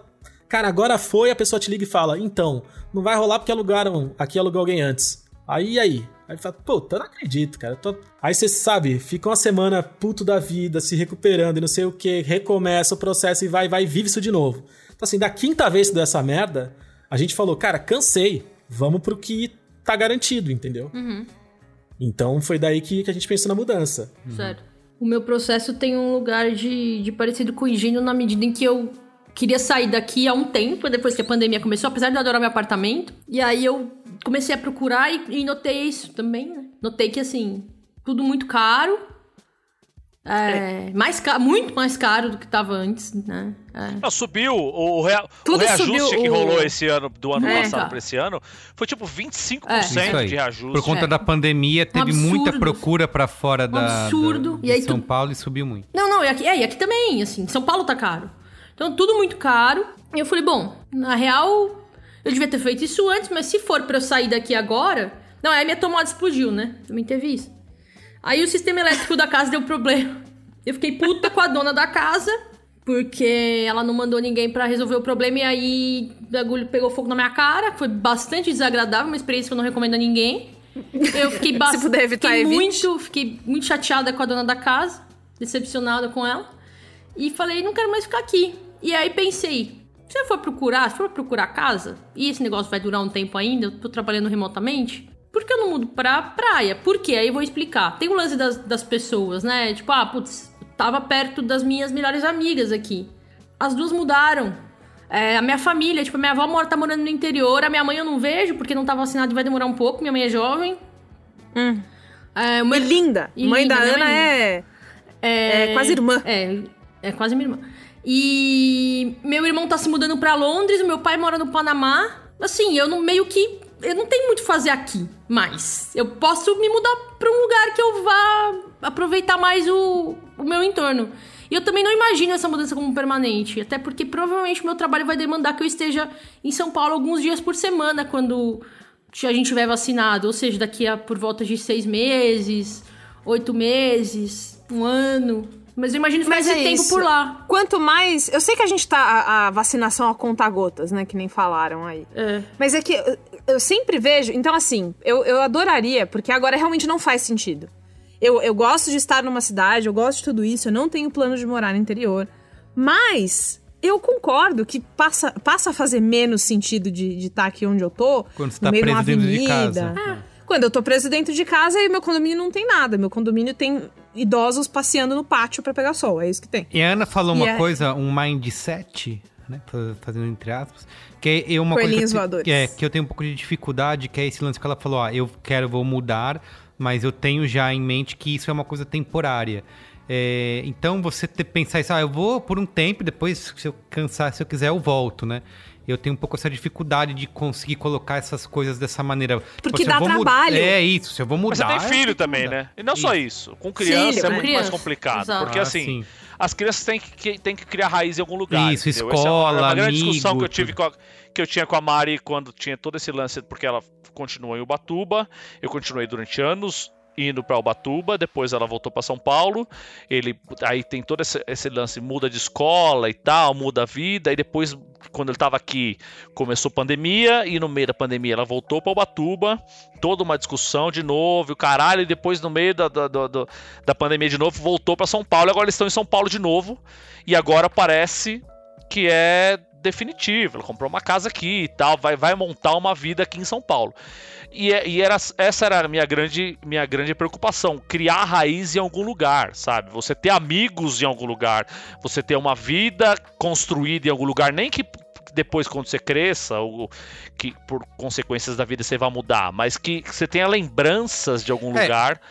Porque a gente quer levar Uhum. as crianças pro interior porque elas vão ter mais espaço, ar livre. é, se você puder, vai ter piscina ou praia, né? E elas vão curtir a vida na infância. Mas quando elas, quanto mais velhas elas vão ficando, né? Adolescente, jovens adultos, elas vão querer mudar para as grandes cidades, né?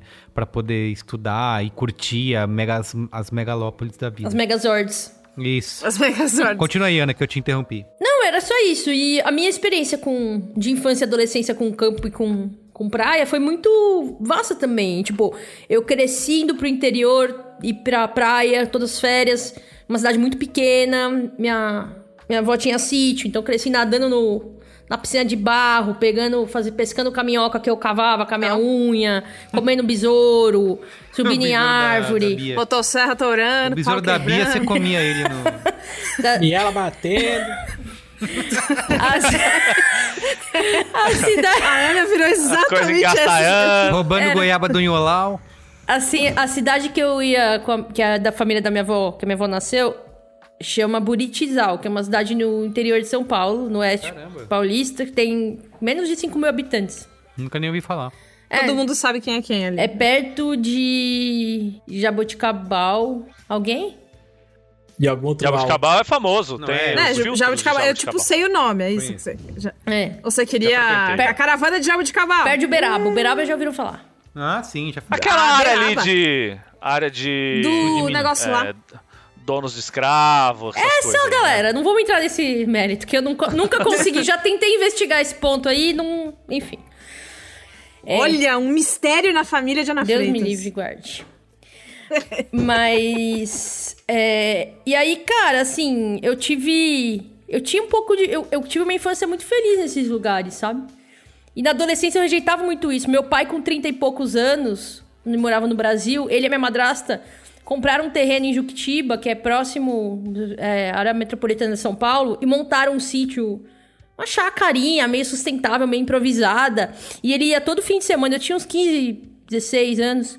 Ele ia todo fim de semana e eu não queria ir, não ia. Quase não ia. Porque não fazia sentido. O que, que eu ia fazer lá?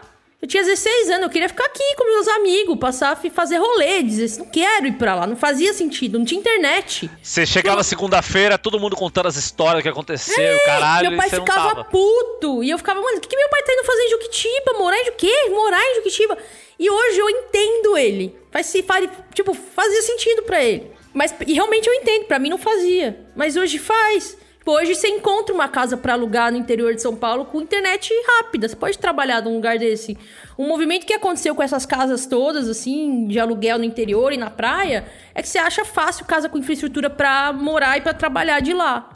Tem toda uma discussão, né, gente, que, a- que uma galera fala do tipo, ah, puta, a responsabilidade, né, que você tem que ter de ir pro interior num contexto desse. Tipo, que você tá indo no meio de uma pandemia. Como que isso sobrecarrega as infraestruturas dessas cidades do, do interior que não estão preparadas para receber todo esse fluxo de gente. Né? Até os sistemas de saúde, que também não estão no meio de uma pandemia. Também tem, por outro lado, todo o, o potencial de econômico de distribuição e de centralização de renda, né? Eu sei que tem cidades que estão fazendo campanha, né? Por causa de todo mundo tá trabalhando no home office, então, já que você vai trabalhar de casa, venha, tra venha trabalhar aqui. Sim. Na nossa cidade maravilhosa. Então, algumas cidades têm incentivado esse tipo de coisa. Que não seja morar, mas que você faça uma estadia de. uma longa estadia. É, sabe? tipo, vem passar um mês aqui, né? sei lá. Isso, isso aí. Tem essa coisa do da- de dar uma fugidinha pra você descansar. Fugidinha. Isso, aí. é, isso eu acho que é uma coisa que tem mais a ver, que é uma coisa que eu, que eu venho pensado, que parece que cabe mais na minha cabeça do que uma mudança definitiva ou semi-definitiva. Primeiro porque dá trabalho. Eu, eu não vou me mudar semi-definitivamente para um lugar porque custa dinheiro, é trabalho, levo gato, tem gato, né? Então assim, gato se, é. acostuma tudo estranho na casa, aí Niki acostuma na casa, volta outra casa e estressa.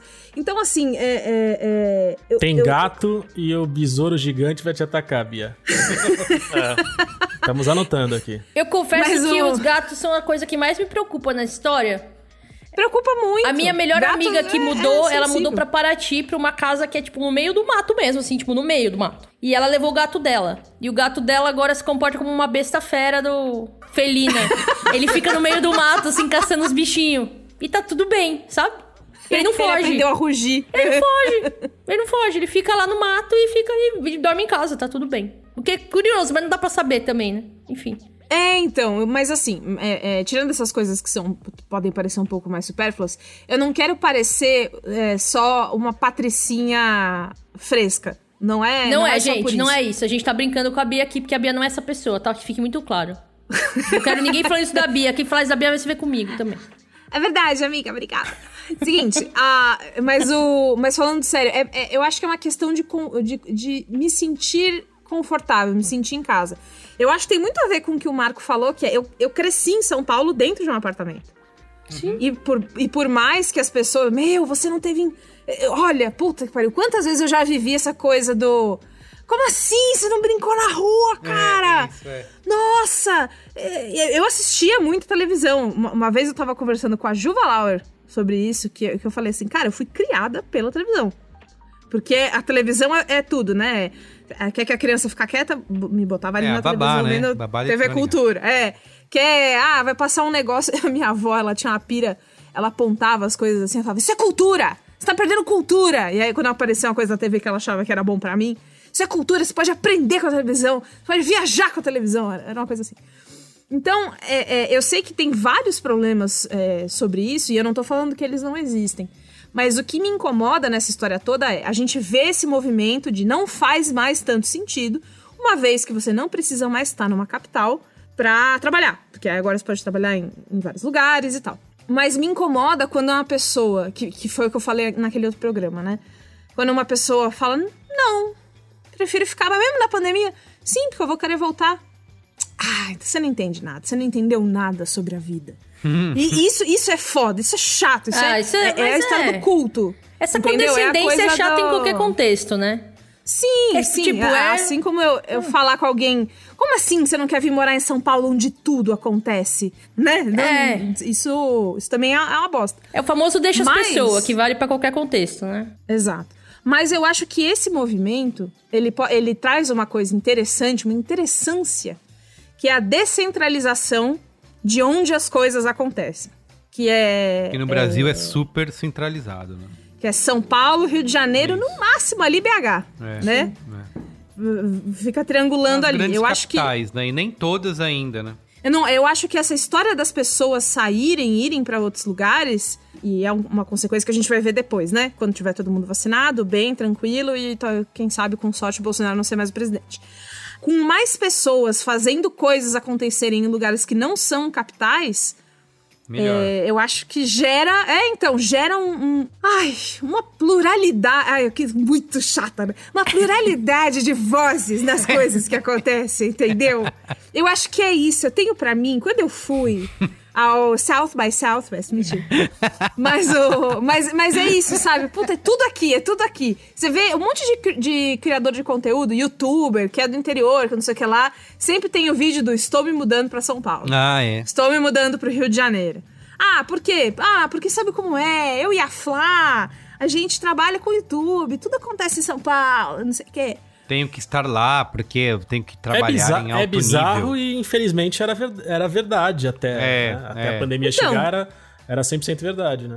Que, Vai ser que- muito legal se isso que deixar as coisas de ser verdade. aconteciam sim, entendeu? Não era, não era só um movimento, Sim. esse movimento que a Bia descreveu, não era só uma coisa imaginária.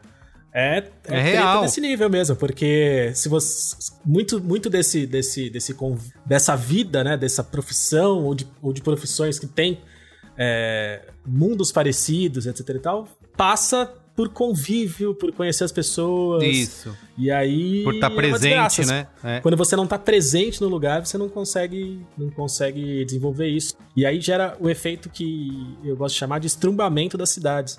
As cidades ficam estrumbadas, né, cara? Porque aí, assim, a cidade fica cheia de gente e aí deslocamento vai pro cacete. Moradia fica cara porque oferta e demanda. O plano urbanístico que se algum dia existiu vai pro caralho porque o crescimento começa a ficar Desordenado. descontrolado. É, é. Aí é um monte de, de prédio de vidro verde, um do É, lado do então- outro. Então, assim, aí, aí ah, parece que todo mundo vai, se muda pra um lugar que, que só existe na imaginação de todo mundo, né? É. Que o lugar de fato, o lugar real, não tem mais nenhuma daquelas características maravilhosas que a pessoa imaginava.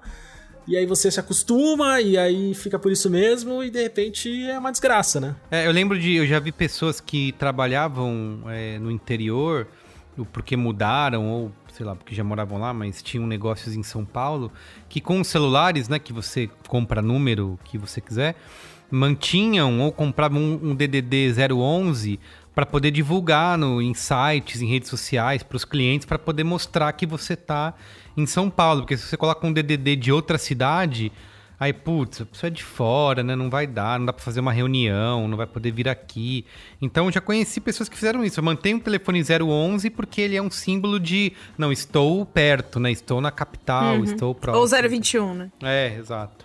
Isso sem falar da galera que não faz isso, e aí, por exemplo, sei lá, a pessoa tem o, tele, tem o DDD 013 daqui de Santos e está em São Paulo. Qual é o seu telefone? Ah, é 13 999 9999. Mas não tem o de São Paulo pra eu ligar? É isso, exato. Fala, pô, você vai morrer de fazer Isso, é. É. DDD? Um DDD, é. Um. Um. Ou de mandar um zap, entendeu? Exato, exatamente. E tem uma coisa que rolou bastante, eu acho que a gente tem que dividir isso aqui, né? Pra gente não ficar parecendo é, ah, a galera privilegiada que pode fazer. é, Que. É, Eu, me, eu sou essa pessoa. É, eu ia dizer que apesar de Os sermos, no caso, que né? tão- é, apesar de sermos, É. mas é que tem ro- rola. Eu não sou, não. Ah, é, Marco não tá trabalhando em casa, né? Não. O Marcos só se fode. Só me fodo. É isso. Basicamente é isso. O Marco é um homem Porque realmente... o, movi- o movimento que eu fiz pra mudar de Ba- Paubatuba, eu só me fudi. Quando eu voltei pra São Paulo também foi um movimento que eu só me fudi.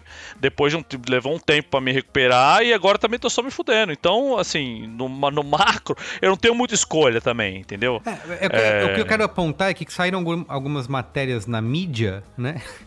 É, Saíram Algumas reportagens. algumas reportagens na mídia, é, que foi capa da revista. Na, da você leu Veja- na rede de microblogs? É, saiu na Veja São Paulo, outro em outras revistas aí, outras matérias, da galera do o público, a gargalhada, né, essa- a- o topo da pirâmide da, da sociedade, que saíram de São Paulo para morar na fazenda da Boa Vista, no interior, pagando 150 mil de aluguel em casas de 5 É, milhões. Não somos nós. Essa, Isso, essa- que não somos deixar nós. Não somos nós. Então acho que isso é um A ponto. Caras tá cheia de gente Isso, que foi aí tá, os caras super inflacionou, não tem mais casa disponível. O aluguel que era 35, só- era só 35 mil o aluguel, mas agora por causa da alta demanda subiu pra 150 mil e as pessoas estão Aí pagando. fica impraticável, né, pessoal? É isso.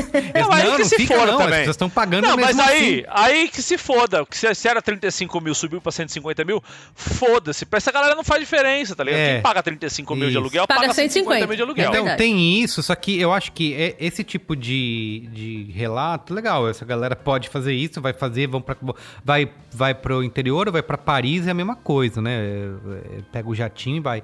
Mas eu acho que isso envolve muito mais pessoas, né? Pessoas é, é, que têm condições da classe média brasileira, né? Que pode, por exemplo, porque é, é a troca que a gente sempre fez, né? Assim, de você poder morar, é, trocar um conforto de uma moradia espaçosa, né, e com tudo que você quer, pela localização, né?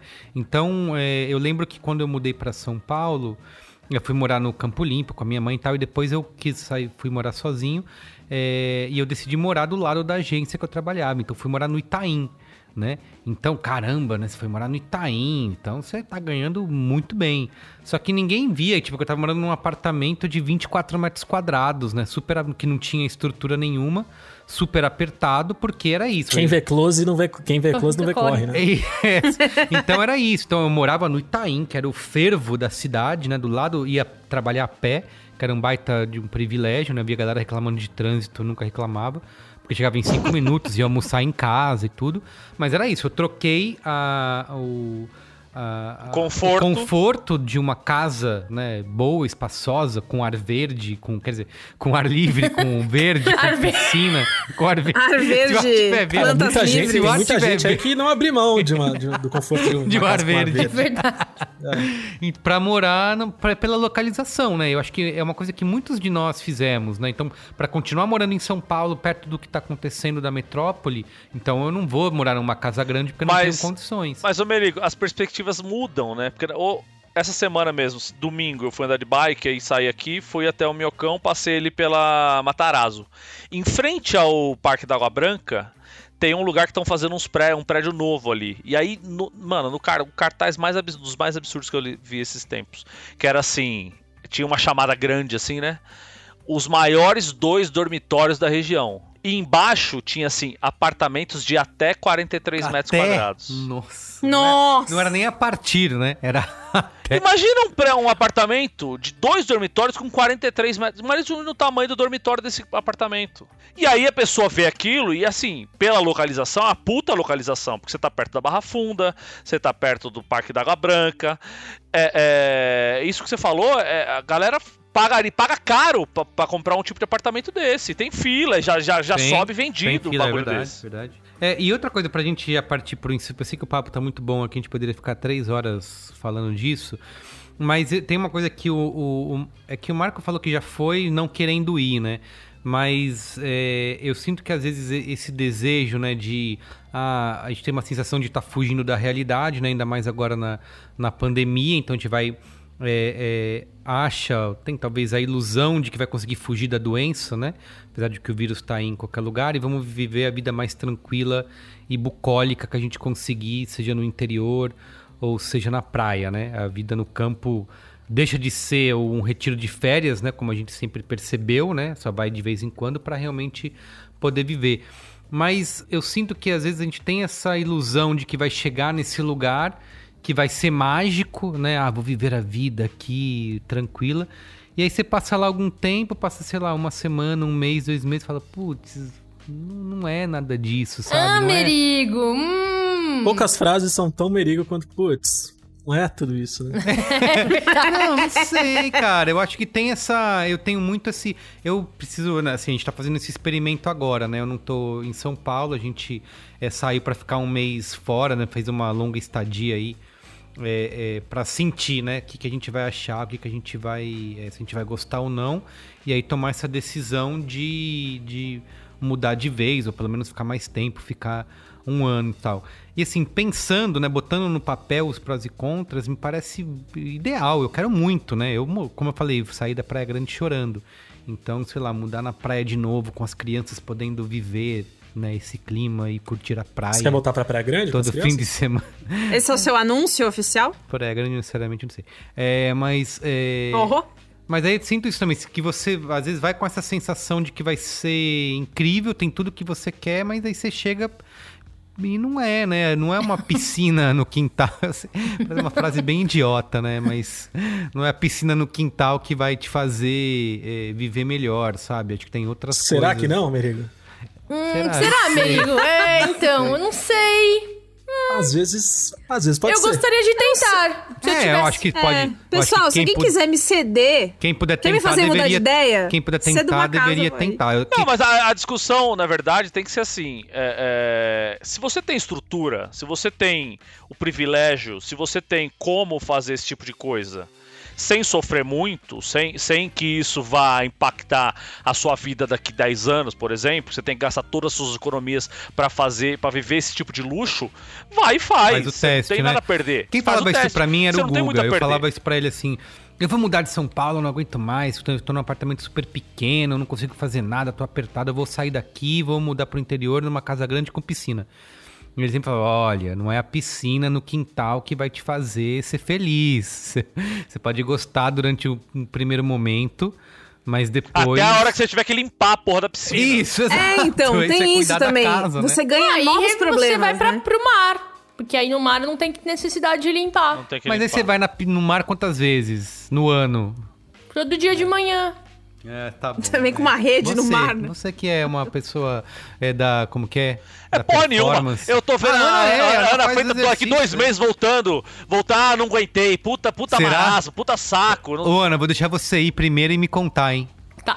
Vamos fazer o seguinte, vamos deixar, vamos deixar a Ana aí. Isso. Se ela voltar, é porque ela sempre foi nossa. Se não, ela nunca nos pertenceu. Cuide do jardim, que aí a, A borboleta, é, Ela sei lá. volta. Um É. negócio assim da Ó, borboleta. eu, vou- eu acho que tem uma, tem uma coisa que eu queria deixar, deixar aqui, que um sábio uma vez disse. A expectativa é a mãe da decepção. A mãe Então, da merda. Ô, Tem tudo a ver... Não, eu sou um cara, eu sou um cara delicado, né, Marco? É verdade. Você com esse seu jeito rústico, seducente... você que é bronco. Aí é outra coisa. Jeito rústico. Eu sou um cara, eu sou um cara comedido aqui. Pezão, né? Reservado. Esse pezão. Tenho pé, tenho pé pequeno. É o seguinte. É, a expectativa vem da decepção. Meu Deus. Uso uso o meu exemplo.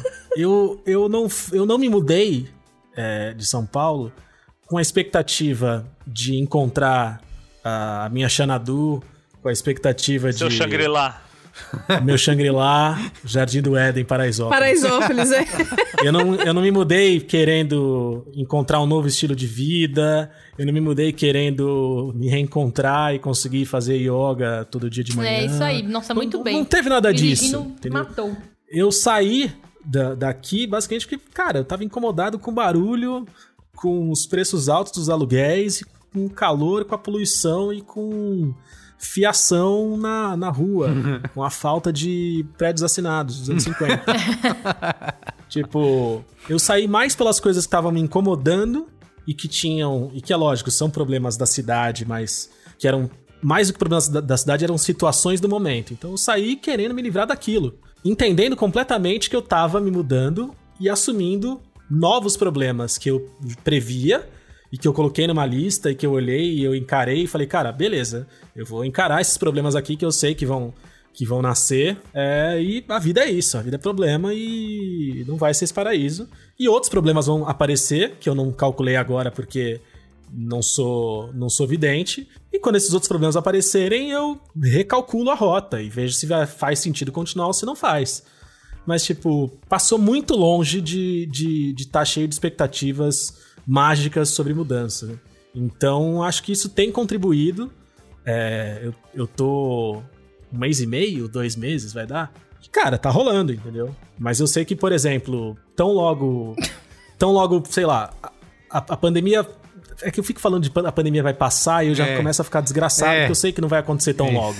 Que vai demorar mais do que eu tenho Eu calculado, que a gente tem esperado falando e tal. Parece Mas- pra mim mesmo. Falando, falando num, num- num cenário hipotético, maravilhoso, em que as coisas realmente começam a dar certo e todo mundo pode voltar a sair na rua, por exemplo, né? Com, com uma sensação gostosa e uma razoável liberdade. Na hora que eu começar a ver os stories da galera mamando no bar na sexta-feira, É. eu vou ficar completamente maluco pra ir embora e voltar pra cá. Isso aí. Ah, sim.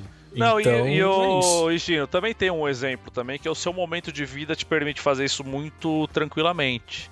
Seria mais difícil pra mim, que, que sou um cara que, que tem um filho de pais separados, então tem toda uma logística de do moleque também entre os dois, entre eu e a Mari e tal. O Merigo tem a coisa Não, e, você, e você tem uma. Só de DM você tem uns 27 coisas pra atender. Ah, aí. vai tomar.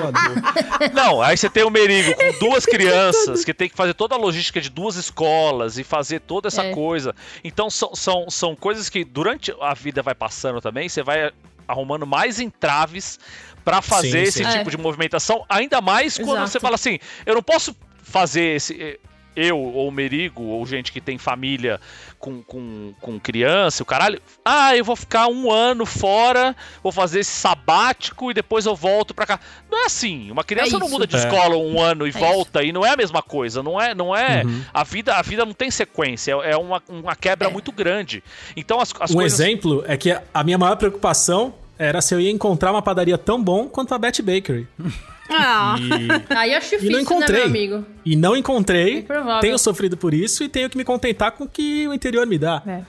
É foda, bicho. Eu sofro também. Sofrimento, é sofrimento também. né? Isso, é- isso é. o que o pessoal não vê. Eu. Então, eu tive uma, eu tive uma reflexão, uma pequena crise, que é o seguinte: quando meus ini, meu início, no início dos meus vinte e poucos, que eu viajei o mundo e morei em três países diferentes, eu fazia, eu mudava de lugar, assim, ó, pegava minhas coisas, botava E- nas e costas e vai. ia embora.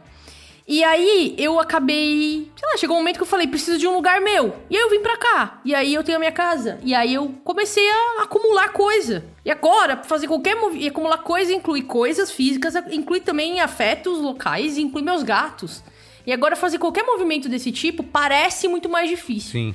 E é mais difícil. Mas não deveria ser ainda um impossibilitador. Porque é isso, eu não tenho filho. Eu acho que filho seria uma É. barreira complicada, porque é outro ser humano. sim. Eu acho que, assim, parte dessa minha vontade vai ser difícil, eu tenho preguiça de mudar. Mas parte dessa minha vontade tem a ver com ver como é que eu posso fazer isso, porque eu não. Não é que eu quero ficar aqui pra sempre. Daqui cinco anos eu quero fazer um após em outro país e mudar de novo. Como que eu posso fazer isso? Como é que eu posso garantir que eu não tô, mano, presa aqui ou presa em um apartamento em qualquer lugar, sabe? Enquanto eu não tiver filho, por exemplo. Ah, é isso Acabou, aí, né? né, Acabou gente? esse programa, então é isso. Muito bem. Aí, Isso. quem Fazer- quer, isso? Gente, quem quer quer é mudar, seguinte, muda. Quem quer mudar, muda. Quem não quer mudar, muda. Quem não quer, Ah, muda. Se alguém souber de uma casa legal no litoral, no litoral norte de São Paulo, Me manda manda. pra nós. conta. Corretores imobiliários. Se é corretor imobiliário no litoral norte de São Paulo, entre em contato comigo. Instagram, arroba AnaBSF. Um beijo. Faça a bem. conta, faça a conta. Não vai fazer loucura. É isso Porque aí. pobre, quando resolve se mudar, tem que fazer a conta de tudo. Faz a conta. Tem Se razão. você é rico que nem o Luiz e Gino, vai e muda e foda-se. E vira o príncipe. É isso aí. Isso. Não me vá fazer uma temeridade, hein? Vá A fazendo as contas expectativa é a mãe da direitinho. decepção. E. Quem é rico faz o que quer. É É isso. isso. Esse é o resumo do programa. É isso. Basicamente é isso. Muito bem. Vamos pro qual é e a as boa? cidades são estrumbadas também. Vamos fazer um qual é a boa afinada, igual a gente fez o pauta? Vai. Vamos. Qual é a boa? Foi boa. Perdi, eu nem fiz. Vocês duas foi muito bom. Qual é a boa?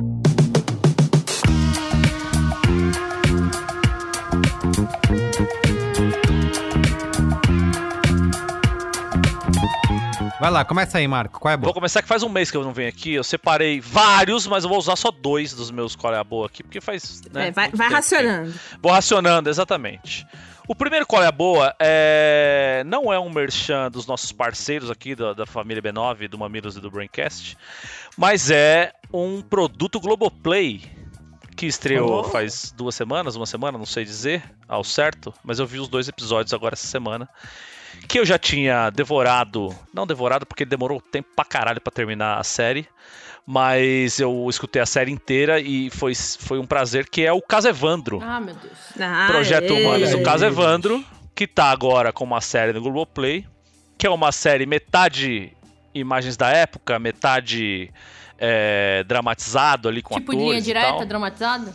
Isso, mas um, um pedacinho é dramatizado e tem muita coisa de matérias da época, imagens da época e, Tá. e- e imagens dos depoimentos e tal, tudo que a gente escutou no podcast, agora a Uhum. gente tem a imagem. E cara, isso é, eleva a um outro patamar, assim, a parada, porque já era chocante você escutar tudo que aconteceu durante esse período do começo dos anos 90 ali, pra quem não sabe, foi o desaparecimento de um menino na cidade de Guaratuba, no Paraná, que o Ivan Mizanzuki, que é um, um, um podcaster do, Mizanzuki. do, do Projeto Humanos, fez essa investigação por conta própria depois de, sei lá, 30 anos, no caso aconteceu em 1992, é, sobre o desaparecimento desse menino Evandro e de todo, toda uma história, todo era um lance recorrente ali naquele, naquele período da, da história do Brasil de desaparecimento de crianças e tal, e como esse caso maluco foi sendo montado pela polícia e, e acusações e gente poderosa do Paraná. Então, assim, pra quem não escutou o podcast, eu não vou dar muito mais informações, assim, pra vocês não perderem a surpresa que é saber tudo que vai acontecendo no caso Evandro. E para quem já escutou, já sabe é, é, como foi montado o caso e toda, toda essa história. Então, fica a minha indicação aqui de escutarem o caso, de, de escutarem, de assistirem o caso Evandro no Globoplay. Uma série muito bem feita, muito bem é, montada, muito bem dirigida. E para quem já escutou o caso Evandro no Projeto Humanos, que vá assistir, porque assim, você vai ter total noção, você vai ver a cara das pessoas que você escutava no podcast você só tinha a imagem, a, a, a noção imaginativa de, como eram essas pessoas que estavam falando ali e tal. Meu segundo Qual é a Boa é uma série da Amazon Prime Video que eu fui pego assim. Peguei o primeiro episódio para assistir por, por indicação do meu grande camarada Lucas Parolin. É, porque ele é um, um cara que é versado na, na arte de filme de hominho ali. E ele falou, ó, Invincible e tal, não sei o que. Então a série Invincible, Invencível, na Amazon Nossa, Prime tem Video ouvido muito bem. que é um desenho animado. Um desenho animado que, assim, no primeiro episódio, no, no primeiro episódio não, não, não te entrega tudo o que a série tem pra te entregar, assim, porque ela tem aquela linguagem. O desenho não é muito rebuscado, o- os traços lembram muito aquele desenho do X-Men que passava na Globo, sabe? TV Globinho. O ali, Evolution? né? Não, não, o- não é o Evolution. O primeiro X-Men ali, o primeiro X-Men que passava. Ah, o que tinha o... Isso, esse aí, que tinha o, o Ciclope, isso, tinha o Gambit Ciclope. e tal. Noturno. Isso, esse daí. Wolverine. E aí, o traço é muito parecido, claro que um pouquinho mais, mais moderno, mas é, é, lembra muito o traço e, e a dinâmica desse desenho do X-Men.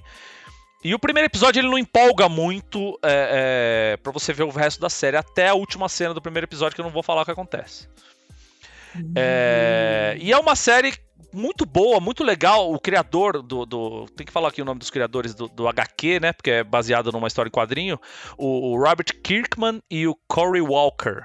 Os caras ganharam o Eisner Award, que é o, que é o prêmio Eisner. O, É o Kickman do Walking Dead, Do né? The Walking Dead, Isso, exato. É, são esses, são, é o mesmo cara. Eles ganharam o Eisner Award quando eles lançaram o gibi lá no, no- no- começo dos anos 2010 aí e adaptaram agora para esse para esse projeto da Amazon Prime Video. Assim, não é um desenho visualmente maravilhoso, como, como é agora. Tem essa nova técnica do, do, do Homem-Aranha maravilhoso aí que fizeram, desse do da família. Como é o nome lá? Família Mitchell. Família que é- Mitchell. puta Família traço Mitchell. maravilhoso, tá, sabe? Um desenho visualmente foda, mas assim, o roteiro é muito foda, a, a- a história é muito legal. Você vai ver ali vários vícios de. É que assim, as pessoas tendem a comparar com The Boys, mas não te- tem a ver com The Boys, mas não tem muito a ver com The Boys. Mas você vê ali vários, vários é, estereótipos de personagens, você vai reconhecer vários personagens que você já viu durante a sua vida no universo Marvel, universo DC, dentro dessa história.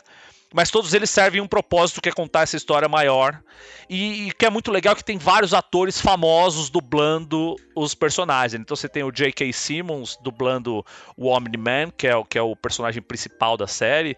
Você tem a, Sandra Oh fazendo um personagem maravilhoso. Você tem o Ma Mahar Mahershala faz uma, uma, uma, uma, uma participação, o Seth Rogen faz uma participação, a Zazie Beats, que é ela do Atlanta. Ai, maravilhosa. Também. Zazie Beats. Ela é foda, faz um personagem também. Então você você tem várias vozes famosas ali. E o legal é que no Amazon Prime Video você tem aquele negócio que você coloca pra cima ali e você vê as- os atores que estão fazendo aquela cena, né?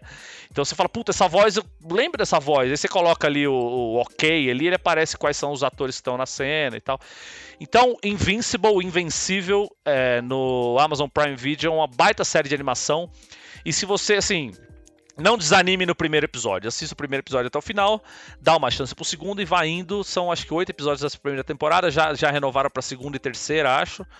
E é um desenho muito legal. É, desenho de hominho dando pancada em outro hominho e vai pras cabeças. Muito bem, eu quero, inclusive, se você assistir a série, ouça o episódio do Cinemático lá em cinemático.b9.com.br, onde falamos da série, tá?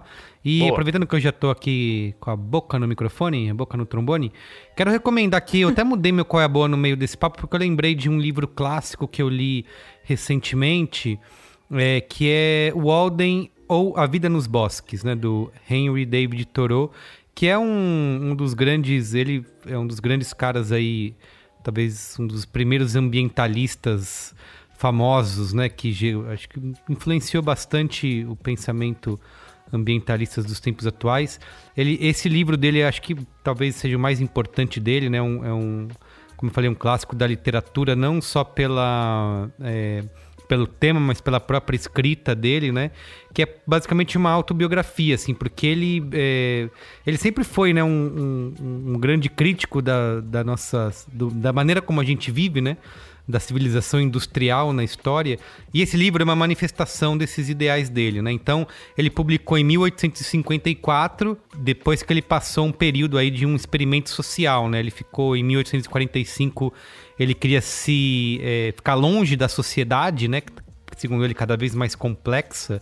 É, então ele se retirou para uma propriedade de um amigo dele perto do as margens do Lago Walden, né? Por, Tá por vendo isso- como até no- nos anos 1800 você precisa ter uma boiada pra sair da cidade? É, sem- ele foi.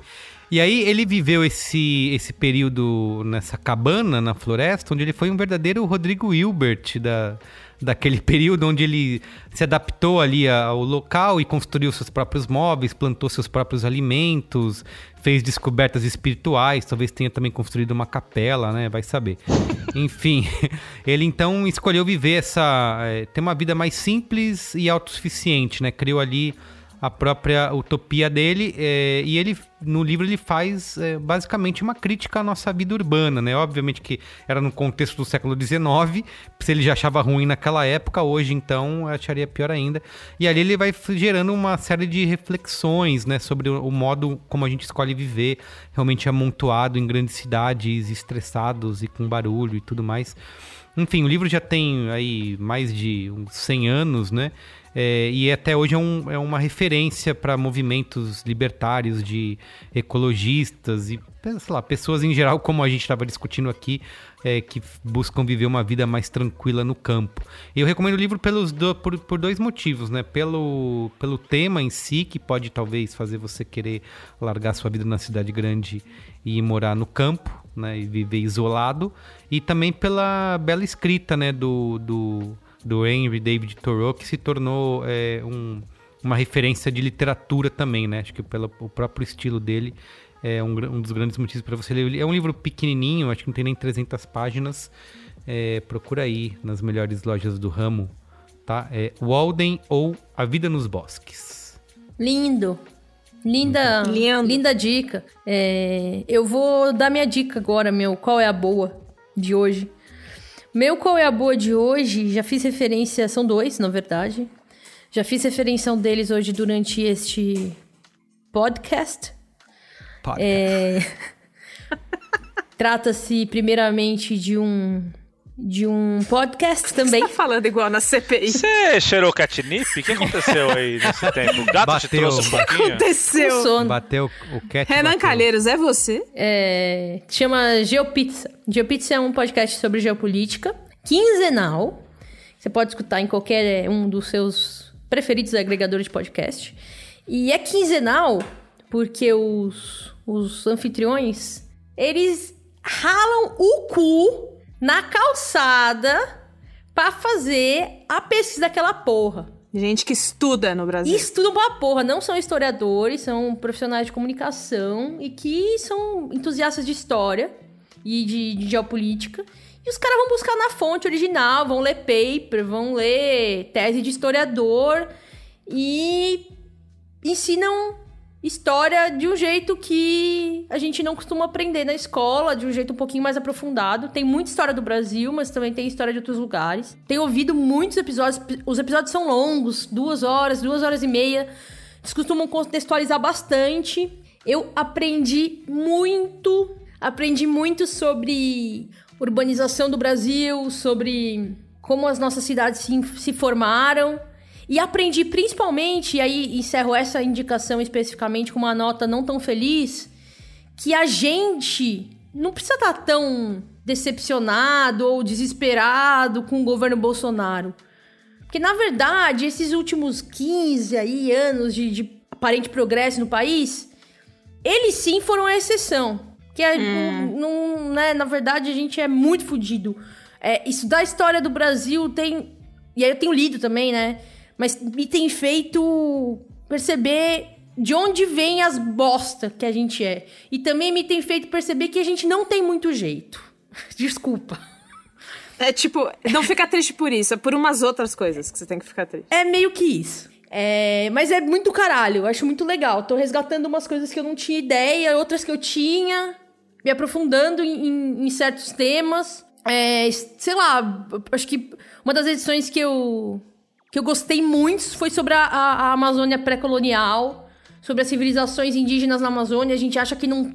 A gente não aprende na escola que existiam grandes civilizações indígenas na Amazônia. Não tão, não, não tão grandes quanto as civilizações mesoamericanas, né? Quanto as civilizações, sei lá, astecas, mas que existiam sim populações muito grandes, de milhões de indígenas em grandes cidades habitando a Amazônia, por exemplo. Que quando os portugueses, os espanhóis, os europeus chegaram na Amazônia, aquela vegetação não era virgem, ela já era modificada há centenas milhares de anos por populações nativas. Então, tipo, tem muita. E assim, o que tem de registro disso é pouca coisa, mas não é tão pouca que a gente não possa olhar para o que tem e, e- e refletir sobre isso. E não é preservado. É tipo, tem- o, o que o IFAM faz é. Sei lá, emitir os papéis pros donos de, de latifúndio preservar, e os caras passam pro trator por cima e falam: ops, foi mal, não recebi o memorando aqui. tá ligado? Puta, não era? É, é bem assim. é meio bosta. Agora já foi. Tá. Mas sei lá, é um podcast muito, muito legal. Eu, eu procurei durante um tempo um podcast de história que eu gostasse. E eu gosto muito do Geopizza. Inclusive, virei é, apoiadora deles, porque eles são muito bons. É, e por causa de um episódio do Geopizza específico, é, uma indicação de livro deles, eu cheguei ao livro e à história do Hans Staden. E aí eu queria dividir a história com vocês. O Hans Staden é um alemão. Foi um alemão, né? Porque ele não é mais. Há muito tempo ele não é mais. Ele é uma rua agora. Ah, uma rua onde é? Em Ubatuba. Essa rua? Em Ubatuba. É verdade. é aí que a gente vai chegar. É aí que, é aí que o ciclo se fecha. O Randstaden era um alemão que veio pro Brasil 1520, 1530, meio aventureiro. Ele veio duas vezes pro Brasil.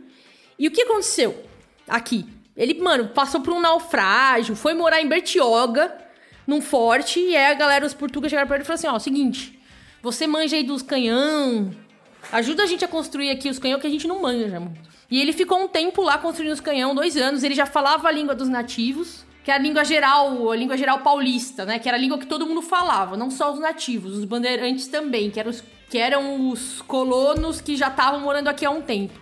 Achei que você ia falar que eram os cuzões, estavam morando Eram aqui há um tempo. também. Estaria correto Mas, também. tipo, é. o- os, os brasileiros, né? Então, os portugueses que já moravam aqui é, e, os, e os nativos, eles todos meio que falavam uma língua comum, que era a língua dos indígenas de trás, e o, e o Hans já falava esse idioma. E aí um dia esse cara foi caçar pra comer no mato e aí ele foi capturado pelos tamoios, mais especificamente pelos tupinambás. Ele chegou na ele chegou na aldeia, né, naquela habitação ali indígena, e aí ele foi obrigado pelo nativo que, que capturou ele, a falar. Ele chegou pulando porque ele tava com a perna machucada, e ele foi obrigado pelo cara que capturou ele a falar: Oi, cheguei e sou a sua comida para as pessoas. Os caras eram canibais. Ele ia ser comido. E ele passou nove meses conseguindo enrolar esses caras. Quando chovia, ele falava que era o deus dele que tava chorando porque ele era muito querido e próximo do deus dele e o deus dele tava puto que ele ia ser comido. Então ele conseguiu ali comer a mente desses caras durante nove meses e esses nativos eram aliados, ape- apesar de estar muito mal com os, com os portugueses, esses nativos se davam bem com os franceses, que tinha uma baita rixa com os portugueses naquela, naquele período. E aí. Ele, ele alugou um apartamento no, no- no psicológico dos índios. Isso. Foi isso que ele fez. Ele montou um condomínio. Total. E aí ele conseguiu convencer os caras que ele era francês. Ah, não, é que eu sou. Fran... Não contei? Puta. E aí, em determinado momento, ele conseguiu fugir pra um, com, pra um navio, num navio francês. É, nove meses depois. Pô, aí ele chegou na Alemanha e escreveu um livro sobre essas aventuras. Sei que esse livro é, é- é- é praticamente o primeiro relato europeu consistente do que era o Brasil nessa época. Sobre os costumes dos indígenas, os costumes dos bandeirantes, o que, que era essa terra, o que, que tinha de comer, é, como, é- como eram esses nativos canibais, como eram os nativos que não eram canibais, como que eram Como as rixas. de, Oi? como o povo de Taubaté era arrombado. É, Isso, como cara? que foi ficar preso em Ubatuba? Ele ficou preso em Ubatuba, Foi o Marco que Melo chamava livro Ubitiba. é, também. Como que ele ficou preso em Ubatuba? Randstad é uma, é uma rua no Rio também, lá. É, ele já, é bem- tive, já, Botafogo. já tive preso em Ubatuba, não é legal. não. o, o, do Galeto Satos, Botafogo. Saudade, a gente comeu um galetinho ali com chopp. o livro do, do Randstad, ele chama Duas Viagens ao Brasil, é bem direto o nome, porque ele fez duas. Foi a segunda vez que ele veio, quando ele foi pego. E o Randstad é muito importante de um jeito que a gente não aprende, que é muito curioso, porque, primeiro, ele foi o primeiro europeu a escrever um relato sobre o país. Ele era muito religioso, isso aparece muito no livro, muito, muito. Era, é muito impressionante ver como esses caras eram religiosos. E aí uma ideia de, tipo, doutrinar mesmo os nativos. Tipo, esses caras são pagão, pagão eles vão pro inferno, mas se a gente conseguir converter eles pro nosso Deus, eles não vão. E aí, o que, que aconteceu? Olha só que fita. É, esse livro ele só foi, acho que uma edição dele, ele, foi, ele só chegou no Brasil, ele foi publicado tipo em mil e- 1560 na Europa. Virou um best-seller na Europa, uma coisa meio exótica, tipo, veja esses como que é lá nessa, nesse novo mundo, que bizarro. Ele só chegou no Brasil em 1892, o livro, mas aí teve uma edição de 1900 que mudou o país, praticamente, porque o- um dos fundadores da Academia Brasileira de Letras, que é o Eduardo Prado, comprou o, o direito de publicar esse livro. E aí o Eduardo Prado é pai do Paulo Prado, que foi o financiador da Semana de Arte Moderna, e deu cópias do livro para Tarsila do Amaral e pro Oswald de Andrade, que foram os modernistas que criaram o conceito do movimento antropofágico, e a Tarsila fez o Abaporu. Cara. O que quer dizer Abaporu? Homem que come gente. E é tudo inspirado Cara. no livro do Randstad, hein?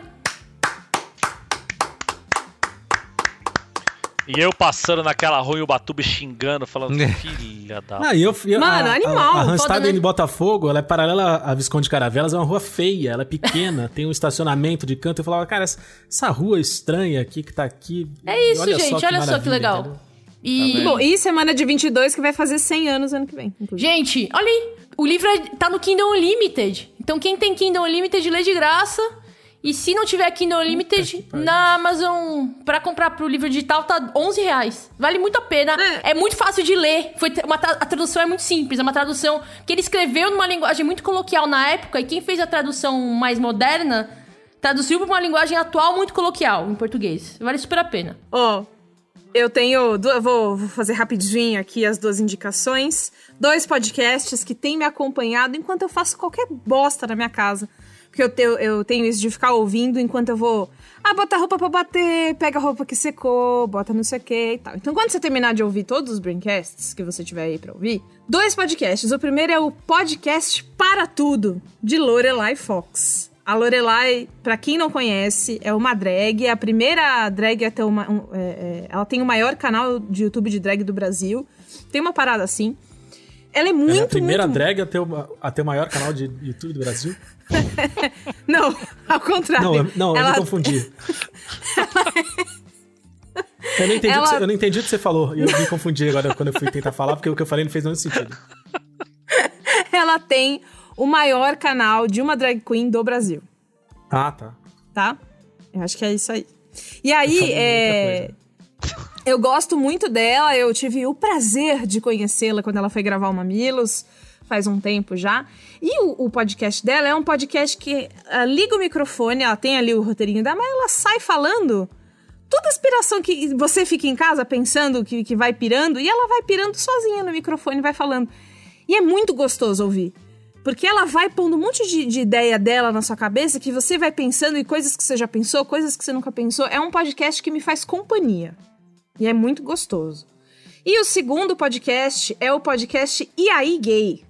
É o podcast do Dantinhas, do Thiago, do Thiago Teodoro e do Paulo Correia.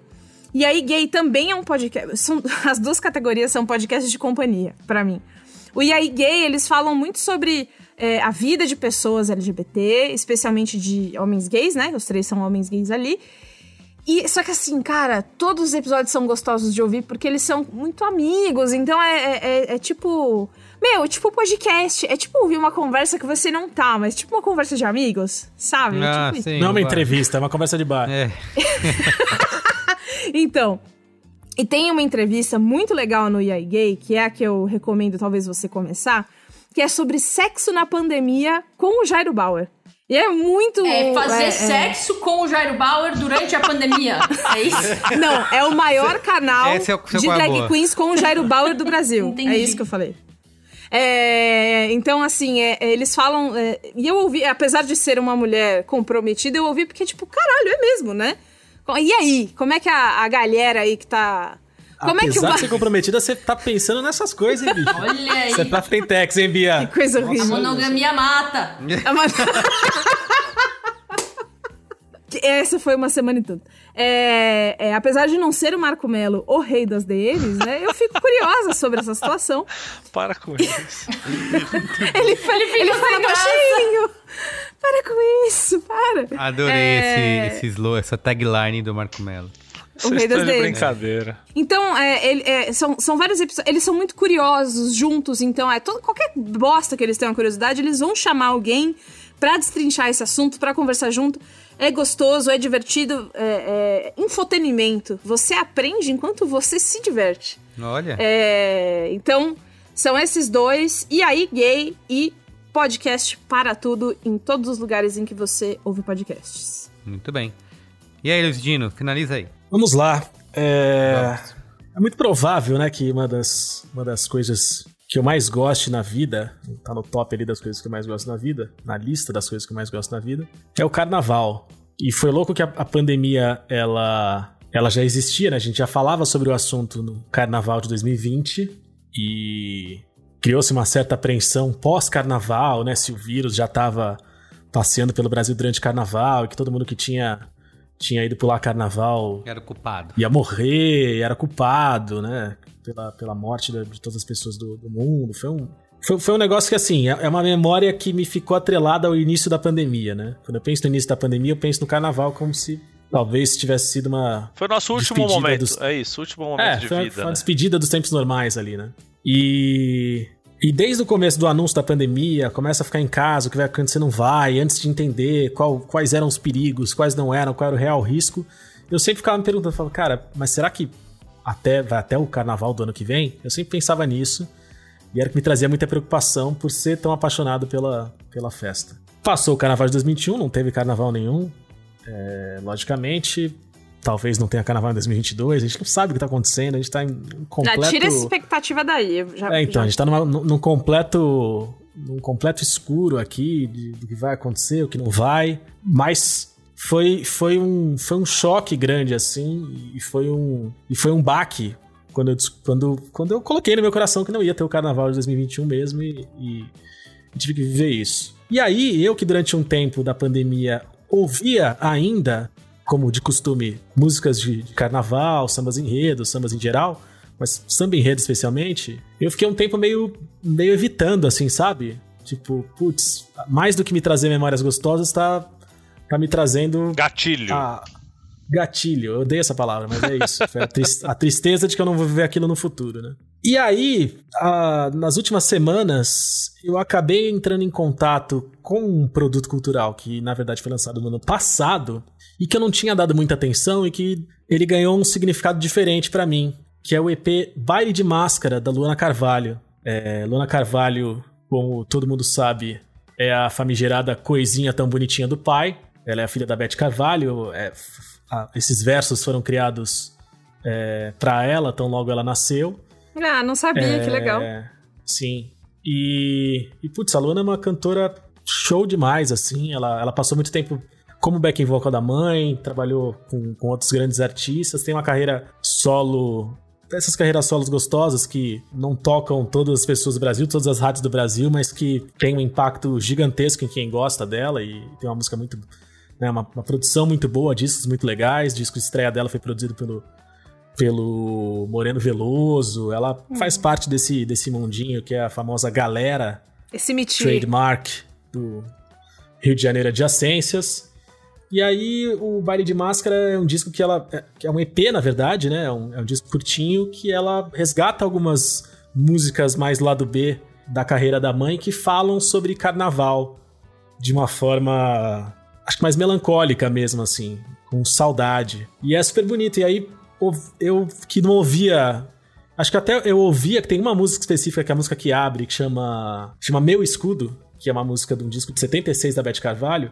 Essa música é uma música que eu tinha deixado numa playlist e tal, é super legal. E aí um dia desse eu tava ouvindo a música e falei, porra, essa música é daquele EP, eu nunca mais ouvi. Aí fui ouvir e, putz, bateu de um jeito diferente, assim. Então foi bem legal. Seis músicas, é, todas elas nesse, nesse esquema, canções antigas gravadas pela Beth. E tem uma galera legal. Pretinho da Serrinha tá no disco, Luiz Felipe de Lima, Dedé Silva, Rodrigo Tavares, Marlon Sete, que é o melhor trombone do Brasil, e Jorge Continentino. É produzido pelo Cassim, que é talvez hoje um dos maiores dedinhos de ouro da, da música brasileira. É o rei dessa que- galera, né? O rei da galera. é o rei dessa galera. Quando essa galera quer fazer alguma coisa, eles chamam o Cassim. Não é mole, não. Pode ser até que o Cassim produza um disco do Coronel Pacheco aí no futuro. Uh, vem aí? Não, nunca falei com ele. Nem ele falou com a gente. Ah, pode Nem conhece ser. a banda, Não, mas, mas pode abriu-se ser. aqui a porta. É, pode ser que Michael Jackson produza se ele reencarnar, se um médium bater legal. As possibilidades estão abertas.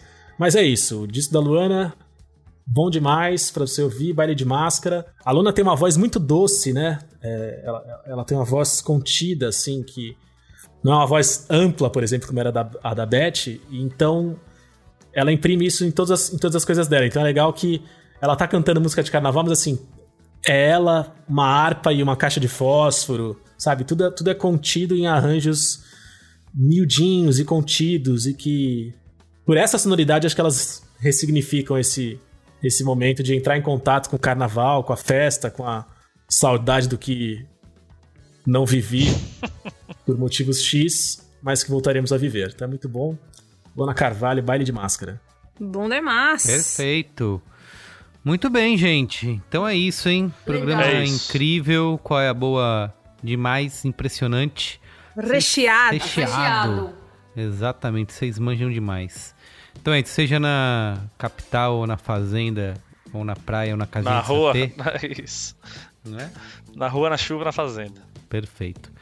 Então, muito bem, gente. Obrigado, viu? Foi ótimo. Valeu, Valeu. gente. Beijo. Beijo. Tchau. Tchau. Tchau.